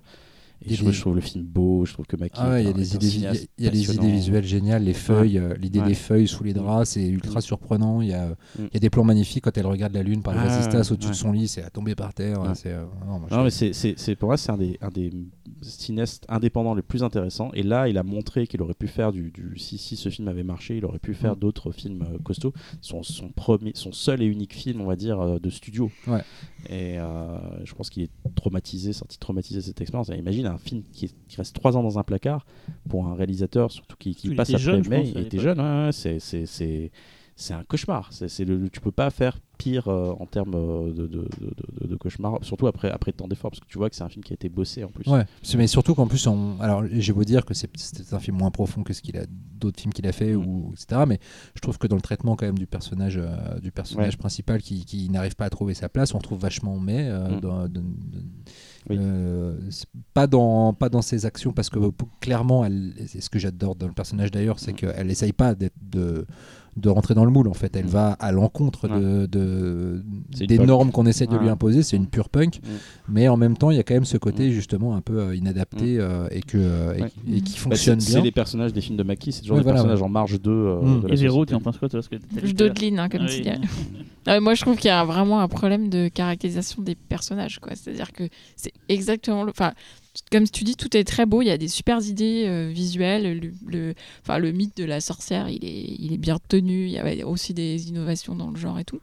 Mais alors, d'une part, dès le début, moi, j'ai un problème, c'est que je pensais que sa mère était sa belle-mère. C'est-à-dire que euh, pour moi, il y avait un truc de famille qui n'était pas logique dans la manière dont elle est amenée à cette, euh, ce pensionnat, etc. Qui est expliqué à un moment donné. ouais c'est expliqué Il y a Ouais, un truc à la oui. Carrie euh, dans le film Mm. en fait. en fait qui- qu'elle a peur peur de sa fille. Oui, mais tu vois, ça, on le comprend pas dans la première scène dans la Ouais. voiture. Mais c'est pour les raisons. On dirait la vilaine belle-mère euh, dans n'importe quel conte de fées. Toutes les ça, incompréhensions, c'est ça dû à commence ça. comme ça. Et du coup, c'est marrant parce que moi, ça me gêne pas en fait de découvrir au fur et à mesure cette vérité. Oui, mais euh, moi, du coup, cette femme, euh, je l'aime pas. Et, Mm. et cette fille, je m'en fiche un peu pendant tout le film, quand même, une bonne partie du film, c'est pas elle la plus intéressante. Et par ailleurs, il y a d'autres personnages, euh, je pense à la blonde euh, cheerleaders, on va dire, pour faire court, qui, qui d'un coup change complètement dans, dans l'histoire et qui d'un coup, enfin, qui de antagoniste devient allié. Enfin, à un moment donné, Oui, c'est un peu brusque. Ça, hyper brusque. Mm. et surtout c'est pas du tout il y a aucun indice euh, en tant que spectateur. Je me dis ça me fait juste un, un twist euh, narratif mais en fait moi je me sens flouée en tant que spectateur parce qu'en fait il y a aucun indice qui me fait euh, comprendre que oui c'est normal et c'est logique en fait. Et du coup moi ça me perd complètement. C'est à dire que j'ai beaucoup de mal à rester attentive. Alors après Lucky Mackie moi c'est j'aime aucun de ses films en fait. Ah, donc euh, Ah, j'ai beaucoup de pas- mal. pas May depuis bah d'aimer euh, j'ai pas j'ai pas aimé. Et je déteste The Woman. Enfin vraiment j'ai beaucoup de mal euh, J'adore ce Woman. C'est et marrant en fait, parce je, que j'aimais je- pas The je- Woman au j'arrive début, pas et j'adhère pas du tout à justement à autant j'adhère visuellement à ce qu'il fait et j'a- j'aime bien, euh, mais alors ces histoires me laissent complètement sur le bas côté quoi. Mais j'ai apprécié l'hommage à The Craft dans un super plan où elle fait tenir son crayon en équilibre qui est exactement le même plan que dans The Craft, qui était un hommage évident. Bah, moi, je préfère largement euh, The Wood à The Craft. Chacun Voilà. ses sorcières. Et vous, euh, Xavier, euh, Cyril? Euh, bah, je, bah, écoutez, euh, voilà, je, je suis désolé, mais je j'aime pas Lucky McKee non plus. Euh, sauf que moi j'aime May. Et euh, ce que j'ai vu après, bah, j'ai jamais retrouvé ce que j'avais aimé dans May, donc c'est mon problème. The Wood, c'est un cas particulier parce que clairement, ça, ça se voit que j'ai pas la version définitive devant les yeux, donc c'est difficile de donner un avis. Euh, moi, j'adore l'ambiance des 20-30 premières minutes et tout. Il y, a- un truc vraiment vénéneux que j'aime beaucoup, la photo, tout. Ça, ça me plaît vraiment. Et en fait, les problèmes de montage, les, les- problèmes de construction de l'histoire, bah, petit à petit, amenuisent à chaque fois mon intérêt sur le film. Et en fait, au bout d'un moment, je, m'en fous, quoi. Je m'en fous. Les, les personnages qui agissent d'une certaine manière, d'un seul coup, euh, clairement, il manque une scène, mais tu fais. Bon, ok. je, trouve, je trouve que ça euh, s'applique à, euh, à un seul personnage, moi. c'est la blonde. Euh, Je, Pour je moi- trouve pour pas moi, que le problème se rencontre sur d'autres pour personnages. moi, pour moi, il manque des trucs sur d'autres persos aussi. euh, puis, enfin voilà, au bout d'un moment, je m'en fous un peu. Donc, euh, enfin après, je veux pas m'éterniser dessus. Quoi. Je, je, je suis pas fan du film, mais je mets des guillemets quand même parce que voilà, je sais que j'ai pas vu la vraie version. Et vu à quel point les 20-30 premières minutes, elles arrivent à me, à me happer dans, dans, dans le truc, je me dis, bah peut-être que là, il y avait un, il y avait un film de Lucky McKee que j'aurais pu aimer. Voilà, donc c'est dommage. Mais par contre, les effets spéciaux, ils tuent. hein. Ouais. Putain, Ouais. euh, les, les branches, euh, ça claque quoi. Là, Ouais. tu, tu, tu sens la puissance, tu sens le danger quoi. C'est pas sur ces scènes-là. Je crois que c'est un des rares films où je où j'arrive à le ressentir. D'habitude, ce truc de Mm. plantes, machin et tout, t'es t'es toujours là en disant oui, mais enfin bon, enfin ouais, c'est dangereux. Bon, euh, on va dire, allez, on va dire que c'est dangereux pour rester dans le film. Là, tu te dis putain, t'es en face de ça. Ça, et, ça et le remake d'Evil Dead. Ouais, ouais, ouais, Ouais, ouais, ouais, voilà. Tu te dis, t'es en face de ça, là, tu fais pas le malin, quoi. Donc, euh, bah, ça, c'est cool. Cyril. Moi, je suis comme Véro Xavier, j'aime pas Lucky Mackie, Ah. j'aime pas trop mais. Viens, viens t'aller, on s'en va. Attends, deux Ouais. secondes, deux secondes. Ouais, j'ai jamais vu The Wood parce que j'avais. Euh, je, sais pas l'ai et tout. je l'ai voilà. découvert là. Je l'ai vu et juste bah, claquage de beignet quoi. J'ai Ah bon trouvé ça Oh. exceptionnel. Mais Ah. vraiment, j'ai trouvé ça Exceptionnel, carrément. ouf. Putain, comment tu ouf. nous as feinté Ah ouais, parce que j'ai- je me suis dit, il faut que je garde la surprise parce que j'ai pété un câble devant le film. J'ai trouvé ça dément en fait. Mais de A à Z. Je comprends tout ce que vous dites, mais comme, comme. Laurent, j'avais jamais vu le film, je savais qu'il y avait des problèmes, j'avais un peu oublié en le regardant. Et ça m'a pas gêné. La blonde, finalement, dans plein de films, t'as des trucs comme ça où tu, elle masque un peu ce qu'elle pensait pour mieux. euh, Tu vois, y a- je Ouais, mais comprenais. c'est c'est ça euh, mon problème, c'est que du coup, au final, tu marches plus que sur un stéréotype de bah ouais, comme dans les autres films, elle fait ça. non, mais et en c'est la fait, seule, parce et du que- coup, les blancs, bah tu fais bah ouais, ok. Donc dans les Ouais. autres films, c'est ça. Donc là, Je l'ai- j'imagine. j'ai- que- effectivement, peut-être que le- l'habitude du spectateur fait que j'ai comblé des trous qui, pour quelqu'un qui verrait ça pour la première fois, je dirais bah non, ça va pas et tout. Mais moi, j'ai, je trouve ça vraiment beau. La musique est vraiment mortelle, les effets Ouais. sont vraiment mortels. Enfin, tout l'am- elle, je l'adore. J'adore tout ce qu'il y a dans le film. les- J'ai trouvé ça génial. Mais tout le monde, vraiment, j'étais là, je sais putain, pourquoi j'ai pas vu ce film-là avant en fait. Et, euh, on, et on a mentionné Bruce Campbell euh, juste en rapport à Evil Dead, mais au-delà de ça, il est, il est génial dans le film. Non, mais- Ouais, il est il est touchant, très- il très est, touchant. euh, la le scène film de l'hôpital, la scène de l'hôpital, Ah ouais. elle est mortelle. Ah, avec Voilà, la main, là. Le fait qu'on change justement de lieu et tout. Enfin, j'ai vraiment l'ambiance dans la forêt, l'histoire avec les anciennes. Enfin, Mm. j'ai vraiment trouvé ça. euh, J'étais aux anges et même à la fin, ça part un peu en vrille niveau un peu violence Ouais. et tout. Quoi, même si le film est très soft finalement, mais il y a deux trois passages un peu. euh, et j'ai vraiment, j'ai vraiment adoré. Je me dis mais putain, pourquoi j'ai passer tout ce temps sans voir ce film? Je voulais te remercier de l'avoir choisi parce que j'ai vraiment adoré. Quoi. Vraiment, euh, j'étais, j'étais, petit, enfin, j'étais vraiment sur un petit Ah. nuage et là quand je l'ai vu dimanche matin, j'étais là, j'ai dit, putain, mortel et tout. Quoi. Voilà, donc, euh, Ouais, c'est un, c'est un film qui mérite ça fait Tant qu'on que est- tu sois on est- content. Ah, je suis un- Tu me déçois un petit peu. Tu seras peut-être pas premier sur le prochain œil du pif. bon, et toi, Cyril? Du coup, voilà, j'ai parlé en dernier. Du coup, et moi, donc, j'ai choisi, euh, ben, j'ai choisi de parler de Devil Dead 4. Donc, je vais vous parler de euh, Jusqu'en enfer de Sam Raimi, un film de 2009, Drag Me to Hell en anglais. Et si j'ai parlé de, de, de Evil Dead 4, c'est pas pour rien, on va y venir un petit peu après. Alors, vite fait, l'histoire, euh, c'est donc Christy Brown, Christine Brown, qui bosse dans une sorte de, une sorte de banque, qui fait des crédits et tout, quoi, et qui veut essayer d'obtenir un- une promotion. Et elle est en concurrence avec un jeune loup qui vient d'arriver, et elle sent que ça va pas le faire et tout. Et en fait, elle va, du coup, pour vouloir plaire à son patron, refuser un crédit à, à une, sorte de vi- vieille grand-mère qui va venir et qui pourtant n'a rien fait de mal. Elle a toujours payé tout en temps et en heure. Là, elle a un petit peu de problème pour payer, mais voilà. Elle va lui refuser son crédit et du coup, euh, elle va mal le prendre, la grand-mère. En plus, elle va se faire humilier dans, le- dans, dans dans la dans la- dans l'agence et tout, puis du coup elle va donc jeter, là je, je, je baptise rapidement, elle va jeter un sort du coup à cette- à Christine, et du coup on va suivre du coup la pauvre Christine qui va être possédée par un, un sort. Oui, Laurent Je viens juste citer que c'est exactement le début de Bidivold. Euh, truc sur la sur la truc coréen. sur la sur l'île. Oui. Euh, machin Blood Island le en même français. début, la même scène. Ouais. Dans Blood Island, tu as l'héroïne, elle travaille dans une banque, elle refuse un prêt à une vieille dame, elle Ah l'humilie devant tout le monde et, euh, et, et elle va avoir des problèmes euh, avec ses, Après. ses supérieurs à cause de ça. Voilà, c'est marrant. donc voilà, donc voilà, donc euh, elle va s'en prendre plein la tronche par, euh, par cette par cette possession, par ce sort qu'elle a reçu. Et donc voilà, donc c'est vrai qu'en revoyant le film là euh, hier, je me suis dit en fait c'est finalement pas tant un film de sorcière que ça. Enfin, s'il y a une sorcière, mais c'est plus un film de démonia, de démons, de, dé- de- de- de- de Possession. possession à, à la Evil Dead justement. Et donc pourquoi euh, Evil Dead 4 Alors je vais expliquer un peu l'histoire du film. Euh, c'est un vieux projet en fait. Euh, Sam Raimi et donc Ivan Raimi, son frère, en- on parlait déjà entre eux.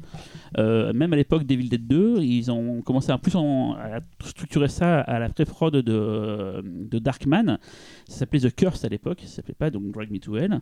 Euh, ils ont plus bossé dessus dans les années 90, ils ont vraiment commencé à structurer le truc et tout, sauf que Mort Vif ayant euh, merdé au box-office, c'est vraiment euh, pas du tout marché. Pourtant, c'est un excellent film, on pourrait en, en parler pendant des heures, mais il n'est pas fantastique. Faudrait faire un, Ça, un western fantastique. Tiens. fantastique, mais il n'est pas fantastique Ah, du coup, je Mort Vif. valide. euh. Ouais, que ouais. ça aimerait bien. on Sam Raimi, ça serait peut-être plus intéressant. Ouais, du coup, euh, le, le fait que Mort Vif ait, ait merdé, bah, du coup, ça, ça a bloqué un peu le projet. Euh, à ce moment-là, Sam Raimi, il a eu une période creuse dans les années 90. C'est vrai qu'on n'a plus vu grand-chose de lui. Euh, il a bossé sur des projets averteux comme l'adaptation de Doom et de Duke Nukem 3D. Il a produit des séries télé comme Hercule et Xena. On l'a beaucoup plus vu sur la partie télévision que, cinéma. Et puis, il a eu un retour aux sources avec un plan simple, un polar qu'il a fait. Euh, puis plus tard, il est Spider-Man, machin et tout. Entre-temps, il a créé la société Ghost House Pictures, qui produisait donc euh, des films d'horreur, principalement des adaptations euh, de films japonais comme The Grudge, par exemple. Mais on leur doit quand même aussi euh, 30 jours de nuit et le premier film américain des frères Pang, Les Messagers. Je sais pas, tout le monde a oublié ce film-là, moi j'aimais bien. ouais. Moi, je l'ai vu il y a pas Non, longtemps. c'est nul. C'est l'ai revu il y a pas Non, longtemps et Les Messagers, c'est nul. vrai. Moi j'aimais bien, mais, Non, non. mais pour des visions particulières, il y avait des visions de- de- dans le film que j'aimais bien. Voilà, bon, bref. Passons, passons, passons.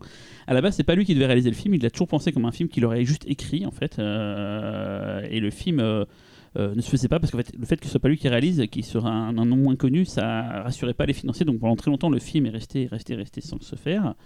Ça devait presque être annulé, mais en fait, suite à un film que Sam Raimi devait faire après Spider-Man 3 qui a pris beaucoup de retard, il décide finalement de tourner du coup The Curse. Il réécrit tout ça avant la des scénaristes et le film devient Drag Me to Hell. Euh, il a proposé donc le rôle principal euh, à Ellen Page, mais euh, une grève des acteurs qui devait arriver euh, en juin 2008 a fait qu'il a dû très très vite anticiper euh, le tournage, donc le, le faire beaucoup plus tôt que prévu. C'était prévu genre pour l'été, ils ont finalement dû le tourner en mars. Et Ellen Page n'était plus disponible. Elle a tourné bah, Bliss, le film de Whip It avec Drew Barrymore, film sur les Patin. sur les patins. Voilà. Du coup, bah, finalement, il a dû se rabattre sur quelqu'un d'autre. Il s'est rabattu sur Alison Lohan- Loman, actrice qu'on qu'on n'a pas beaucoup vue, mais que moi j'adore dans le film Matchstick Man, alias euh, Ouais, super. Mm. les, euh, en c'est quoi en Les Associés, Les ouais. associés, voilà, Ouais, film de Ridley Scott avec Nicolas Cage qui est génial et elle est dedans, elle est Mm. très très euh, impressionnante dans le film. Donc c'est elle qui va remplacer du coup au pied levé euh, euh, Ellen Page. C'est un film que Sam Raimi a voulu moins imposant, moins compliqué à tourner que les, les Spider-Man. Donc il a, il- mais bon, ça reste comme Sam Raimi, donc il va pas tourner ça avec, avec trois patates et rien du tout. Il, va- il a eu trois mois de tournage et 20 millions de dollars, donc ce qui est plutôt pas mal. hein. Là, je pense que tu les prendrais euh, largement pour faire n'importe quoi, mais voilà. Mais bon, pour. euh, Pour faire n'importe quoi. non, non, non, non. Des fois, Sympa, je, des sympa. Fois, des fois, je dis, je parle trop vite. Et donc, pourquoi je vous dis que c'est un, un Evil Dead 4 bah, Déjà, on va parler un peu plus tard de ce que le film représente et tout, mais c'est quand même à la base un, euh, le même chef-op qu'Evil Dead 2, euh, Peter Deming. On retrouve KNB, donc euh, euh, euh, merde, euh, Nicotero, Berger, Berger et euh, Kurtzman aux effets prosthétiques, aux effets gore. Euh, on retrouve des, démons qui ont la même tronche. D'ailleurs, c'est des hommages au travail de Sullivan sur le- le- les monstres du premier Evil Dead. Donc, il y a- certains démons qui ont la même, tronche que dans Evil Dead. Il y a des plans où ils volent avec la caméra qui donne des accélérés, mais vraiment, c'est du Evil Dead-like. Euh, Alison Loman, elle est traitée comme H, c'est-à-dire qu'elle s'en prend plein la tronche. Et ça, je pense qu'on va beaucoup en parler euh, dans tout le film. C'est un punching ball euh, humain. Euh, on retrouve, euh, comme chacun des films de, de, de Sam Raimi, on retrouve la bagnole qu'on voyait dans Evil Dead. On la retrouve, euh, là, c'est la, bagnole de la sorcière, du coup. Il n'y a pas Bruce Campbell, on en a parlé avant dans The Wood, et, là il n'était pas là. Il tournait la série Burn Notice à l'époque, du coup il n'était pas trop disponible, donc il n'a pas fait de caméo dans le film. Pourtant c'était le retour aux sources de Sam Raimi au film d'horreur, et on n'a pas Bruce Campbell. Peut-être finalement c'est pas une mauvaise chose, même si quand même le film est Ah, quand même. ils, sont, un- ils sont rattrapés avec la série euh, Evil Dead. oui, oui, ils sont bien rattrapés, quoi. Et voilà, et donc même genre euh, la séquence avec le bouc qui devient fou et tous les Girls qu'il y a là, c'est du, c'est du Evil Dead. euh, on avait déjà revu dans, dans Spider-Man 2 euh, le passage de la. le- De, de Coq qui se réveille. voilà, qui se réveille, c'était voilà, avec les plans de caméra, avec les, les, les tronçonneuses, c'était vraiment, on retourne à ça. Et voilà, donc le film est vraiment. Il y a, oui, j'ai pas dit, il y a Justin Long aussi qui joue dans le film, qu'on avait vu dans Jeepers Creepers un peu avant. Et voilà, c'est un film qui, pour un excité comme moi, c'est parfait, ça n'arrête jamais. La, séquence dans la bagnole avec euh, quand la sorcière vient pour mettre jeter le sort avec euh, Alicia Noman et la, baston qui va, suivre est, juste ouf. Et tout le film, enfin tout le film, voilà, ça n'arrête jamais. Elle, essaie de comprendre ce qui lui arrive, elle essaie de, de- de faire aider d'un exercice pour essayer de comprendre d'où ça vient et tout quoi. Et voilà, donc c'est vraiment. euh, À tes.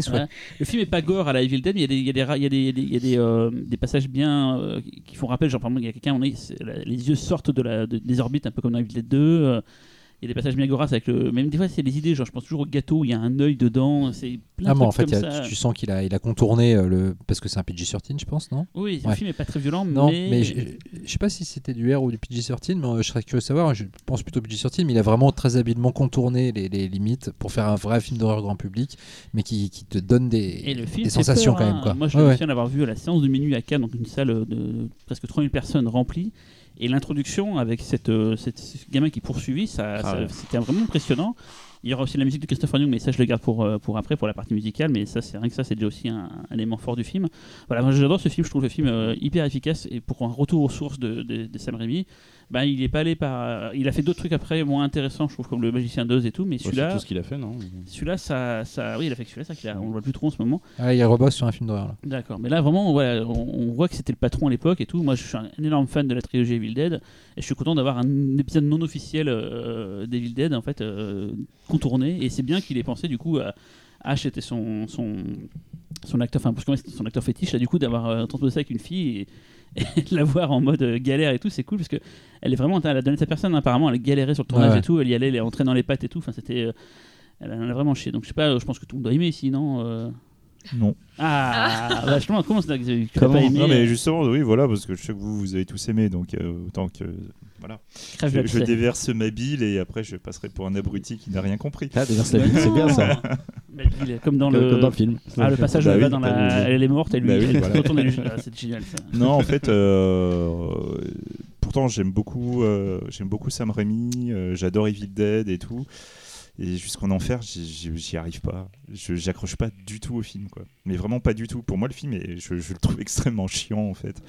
Ah, mais Tu- l'as revu ou Ah oui, je l'ai revu exprès. Je me suis dit, bon, je suis peut-être passé à côté. Non, je l'ai revu. Je vous jure, je me suis, vra- je me suis grave emmerdé devant. hein. C'est euh, c'est compliqué pour moi, ce film.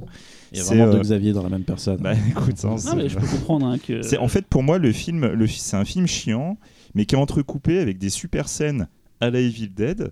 Mais entre ces scènes super euh, que tu peux très rapidement énumérer, euh, justement, bah, la sorcière, que, Ouais. qui d'ailleurs est un de mes gros problèmes du film, c'est de se griller une cartouche aussi rapidement.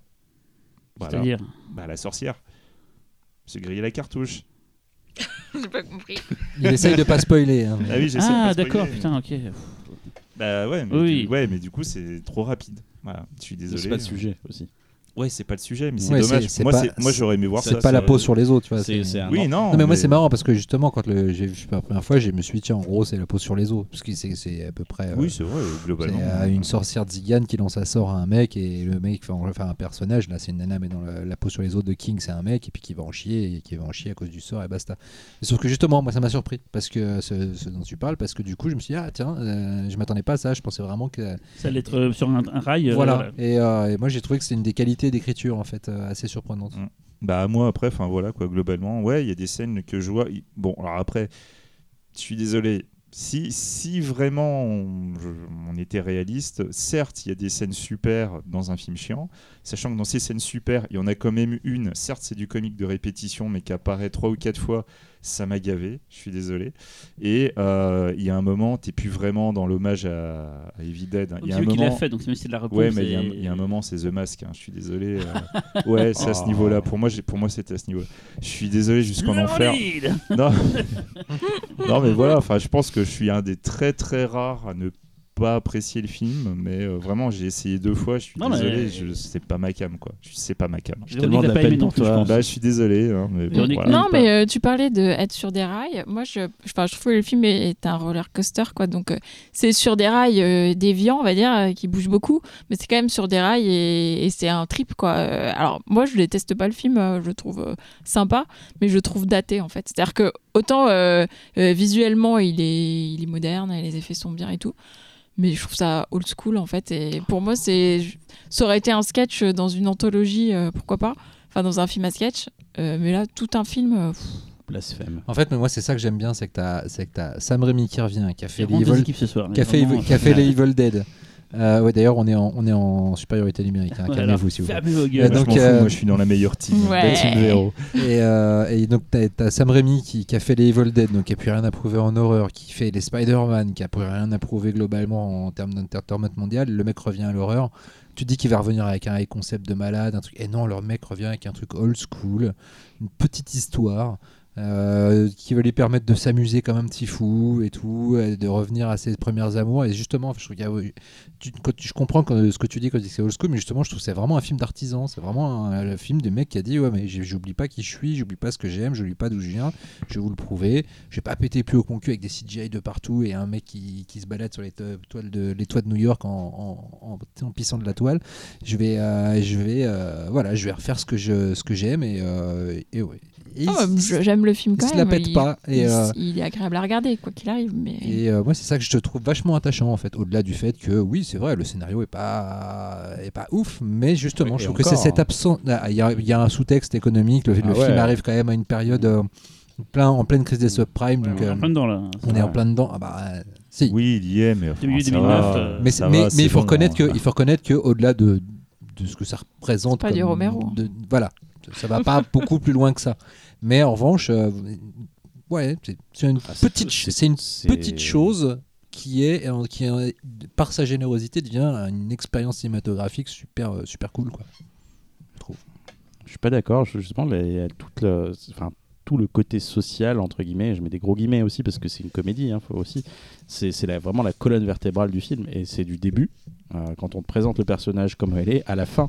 Qui malgré tous les efforts, en fait, on revient en fait quand même à un truc euh, ultra cynique. Et c'est ça qui est, assez fascinant sur le film, c'est que Enfin, on a, vu, surtout ces, ces 10-15 dernières années, on a, on a mangé des films cyniques, vraiment un peu, un peu chiants, où ça se regardait le nombril, tout ça. Et là, pour le coup, c'est à la fois cynique, mais en même temps, c'est c'est sincère. Je sais pas Oui. comment dire. Je sais Mm. pas ce que je veux dire, ce que je dis euh, pas que c'est pas sincère. Ce que je veux dire, c'est qu'il a fait Spider-Man, mais il a aussi fait, j'ai oublié, euh, Intuition et un plan simple. Donc le Mm. mec, euh, t'as aussi Oui. montré que en matière de dramaturgie, il était capable de te faire des trucs qui vont te choper, et qui vont bien te défoncer, et qui vont te faire ressentir vraiment des sentiments ultra puissants. Globalement, le mec à ce stade de sa carrière, il a prouvé qu'il est capable de tout faire à peu près. tu vois. Et en fait, et, et c'est ce que j'aime, c'est que certes, il y a une trajectoire du personnage qui est cohérente, le, etc. Mais Oui, il est beaucoup plus mais- complexe que ce qu'il en a l'air. C'est surtout ça que je veux dire. Ouais, non, non, justement, c'est Ah, Ouais. que le film n'est pas aussi complexe que ce qu'il aurait pu être compte tenu de du moment où il est dans sa carrière. Et, et en fait, c'est ça que j'aime bien, c'est que le Mm. mec revient à une, à une simplicité. Tout est solide. hein. Attention, je, te- je, je dis pas que- Mm. qu'il n'y a, il y a pas de matière. C'est solide, mais il est, ah, il est d'abord là pour faire un film d'épouvante fun, et il le fait, et il y va, et il est conscient que c'est, il est conscient que c'est la matière première du film. Xavier, tu regardes avec de la haine.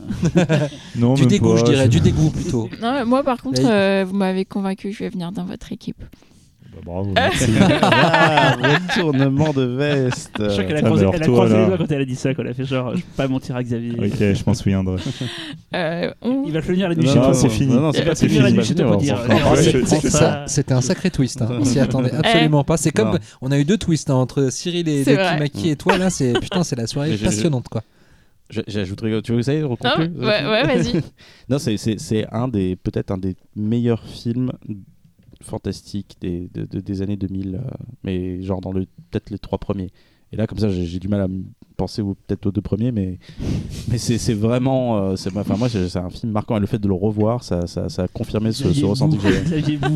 Ah. J'adore ce film, j'adore ce film. Ouais. C'est tellement bien réalisé, c'est tellement. Et c'est après ce classicisme, moi ça me va très bien. hein. Et je suis à la maison avec mes pantoufles, mais mais en même temps le film parvient à me surprendre. C'est marrant qu'on parle de classicisme parce que veux même C'est c'est marrant qu'on parle de pantoufles. ça fait deux fois non, parce que j'ai dit pareil euh, sur. euh, sur Toi, t'étais avec une bière, à toi. Zarak, oui voilà. mais non mais c'est marrant qu'on parle de classicisme parce que dans Mm. l'absolu, euh, Sam Raimi n'a rien d'un cinéaste classique. Je veux dire, on est Oui. dans le classicisme Raimi. hein. Qu'il a mis, qu'il a mis en place, Voilà, euh, qu'il a ouais. créé lui-même, c'est ça. Enfin, J'adore ce film. Back to vraiment. basic. Qu'est-ce que c'est bien, putain. Et c'est bien joué, c'est bien, c'est bien mis en scène. c'est- Restons sur le positif avant que Parfait. Xavier dise un Et, truc. et surtout. et, euh, et, et, et la, la, la musique. et la musique, la voilà. musique. Allez, on termine en musique. Donc, Cyril, la musique. Surprise. Du coup, c'est vrai que. Alors, je sais pas forcément de prendre les films que je choisis, hein, mais c'est juste que là, quand j'ai vu la liste, je me suis dit, tiens, euh, bon, euh, Season of the Witch, c'est pas. C'est pas ça, la musique marquante, on va dire, à part le morceau que t'aimes bien, mais voilà, je me suis dit, bon. Et Drag Me to Hell, c'est euh, c'est du Christopher Young, c'est un putain de. Putain, putain de BO, et on va choisir. Enfin, on va écouter le morceau de fin, euh, Concerto to Hell. Euh, à Béraud d'écouter, juste un petit mot, Christopher Young, c'était pas à la base le compositeur attitré de, de Sam Raimi. Il l'est devenu sur Spider-Man 3, en fait, où il a remplacé au pied levé Danny Elfman, et depuis, bah, ils se sont bien retrouvés. Et Christopher Young, on en a déjà parlé plein de fois ici, c'est les Hellraiser, c'est euh, plein, plein, plein de, de- de morceaux mortels. Et celui-là, je trouve qu'on a quelque chose d'assez original, et pourtant qui rappelle les grandes heures de Christopher Young, les grandes envolées lyriques qu'il y a dans, dans, dans les Hellraiser. Et ce morceau, vraiment, je le trouve euh, de fin euh, sublime. Quoi. J'ai Donc, voilà. une question sur euh, Oz, c'est pas le retour d'Elfman euh Je crois qu'Elfman, il a bossé sur Oz, je me souviens plus. quoi. Il me semble, ça me paraît évident. Ça m'étonnerait que Young Je sais qu'il s'est brouillé euh, sur Spider-Man J'ai- 3. Moi j'ai à peu près tout moitié... oublié de Oz donc. euh, Ouais, Oui. bah, il vaut mieux. c'est vraiment pas terrible, quoi. Mais bon, voilà, donc on va écouter euh, Concerto to Hell, le morceau de fin de Drag Me to Hell. Oui, Mais Mettez non. du son. Il y avait des singes, ça y est. Dans Non. Oz. Hein Si, si, si, il y avait des singes volants oui, qui oui, faisaient il y avait peur. des singes volants. C'était ouais. le meilleur truc du film. Voilà. D'accord. Ah, C'est- d'accord. c'est- c'est- c'est- alors, c'est le dernier- c'est le dernier twist, c'est le, Voilà. triple, le triple climax de Cameron. Voilà, c'était- c'était- voilà. Bon, Euh, bah, à bientôt. hein. Euh, oui, alors euh, dans Ah, deux, attends, attends, dans deux- il, est pas- il est pressé, il a faim. dans deux semaines, a, on se mais- retrouve pour une émission spéciale euh, sur la programmation du PIF. Spéciale aussi parce que Talal et Laurent ne seront pas avec nous. Donc, Ouais. Pour les fans, euh, bon bah désolé. hein. Pour les femmes aussi. Euh, Désolé. parce que le PIF c'est dans trois semaines, donc Non, il va- faut on- absolument qu'on en parle. On voit Voilà. bien que, Xavier- que toi et Xavier, vous, Et Cyril. vous créez votre petit. Euh, Moi, c'est fini, là. Non, non. Moi, je suis Là, dans la caméra. Il y aura une quatrième personne. Vous, euh, réservez les meilleures émissions et puis nous on est, on est au placard quoi. Non, Ah on bah, va- c'est on va on va faire notre- c'est le Ouais, podcast c'est du pif. Ouais. C'est bien Ouais, qu'on parle du pif quand même. On va euh, faire notre, euh, notre propre. Non, non, Voilà, bah, on on va aura, on euh, aura podcast un. Tu pourras parler de invité. On l'appelle- euh, comme tu veux. On fait 23 émissions dans l'année euh, sans parler du pif, et là on en fait au moins une qui parle du pif. Quoi. Voilà. Cyril, on va faire un truc qui s'appelle le Poufcast. Et euh, je sais Ah. pas, on va trouver un Parler sujet. de pouf. Voilà. Des poufs moelleux, des pifs un, un peu plus. Bref. Euh, Ça ne va pas du tout. Donc, on se retrouve dans deux semaines. Euh, Qu'est-ce qu'il y a, Cyril? On se retrouve dans deux semaines avec notre invité. Je tease cet invité de ouf. Vous allez être surpris. Et... Le numéro 7 Et va vous- vous surprendre. C'est ça. Les gens, les gens, ils vont s'attendre à Spielberg. C'est Nicolas. Cage qui vient en personne. Voilà. Non, non, non, non, c'est- quelqu'un qui j'ai des accointances. Ouais. Voilà. Autre que Ah bah on voit bien, on voit bien qu'au fur et à mesure vous nous remplacez par des gens que vous préférez, qui C'est sont le plus dans dernier votre maillon avant qu'il me dégage. Quoi. Ouais, je crois, ouais. Bon, allez, on écoute la musique et à dans deux semaines.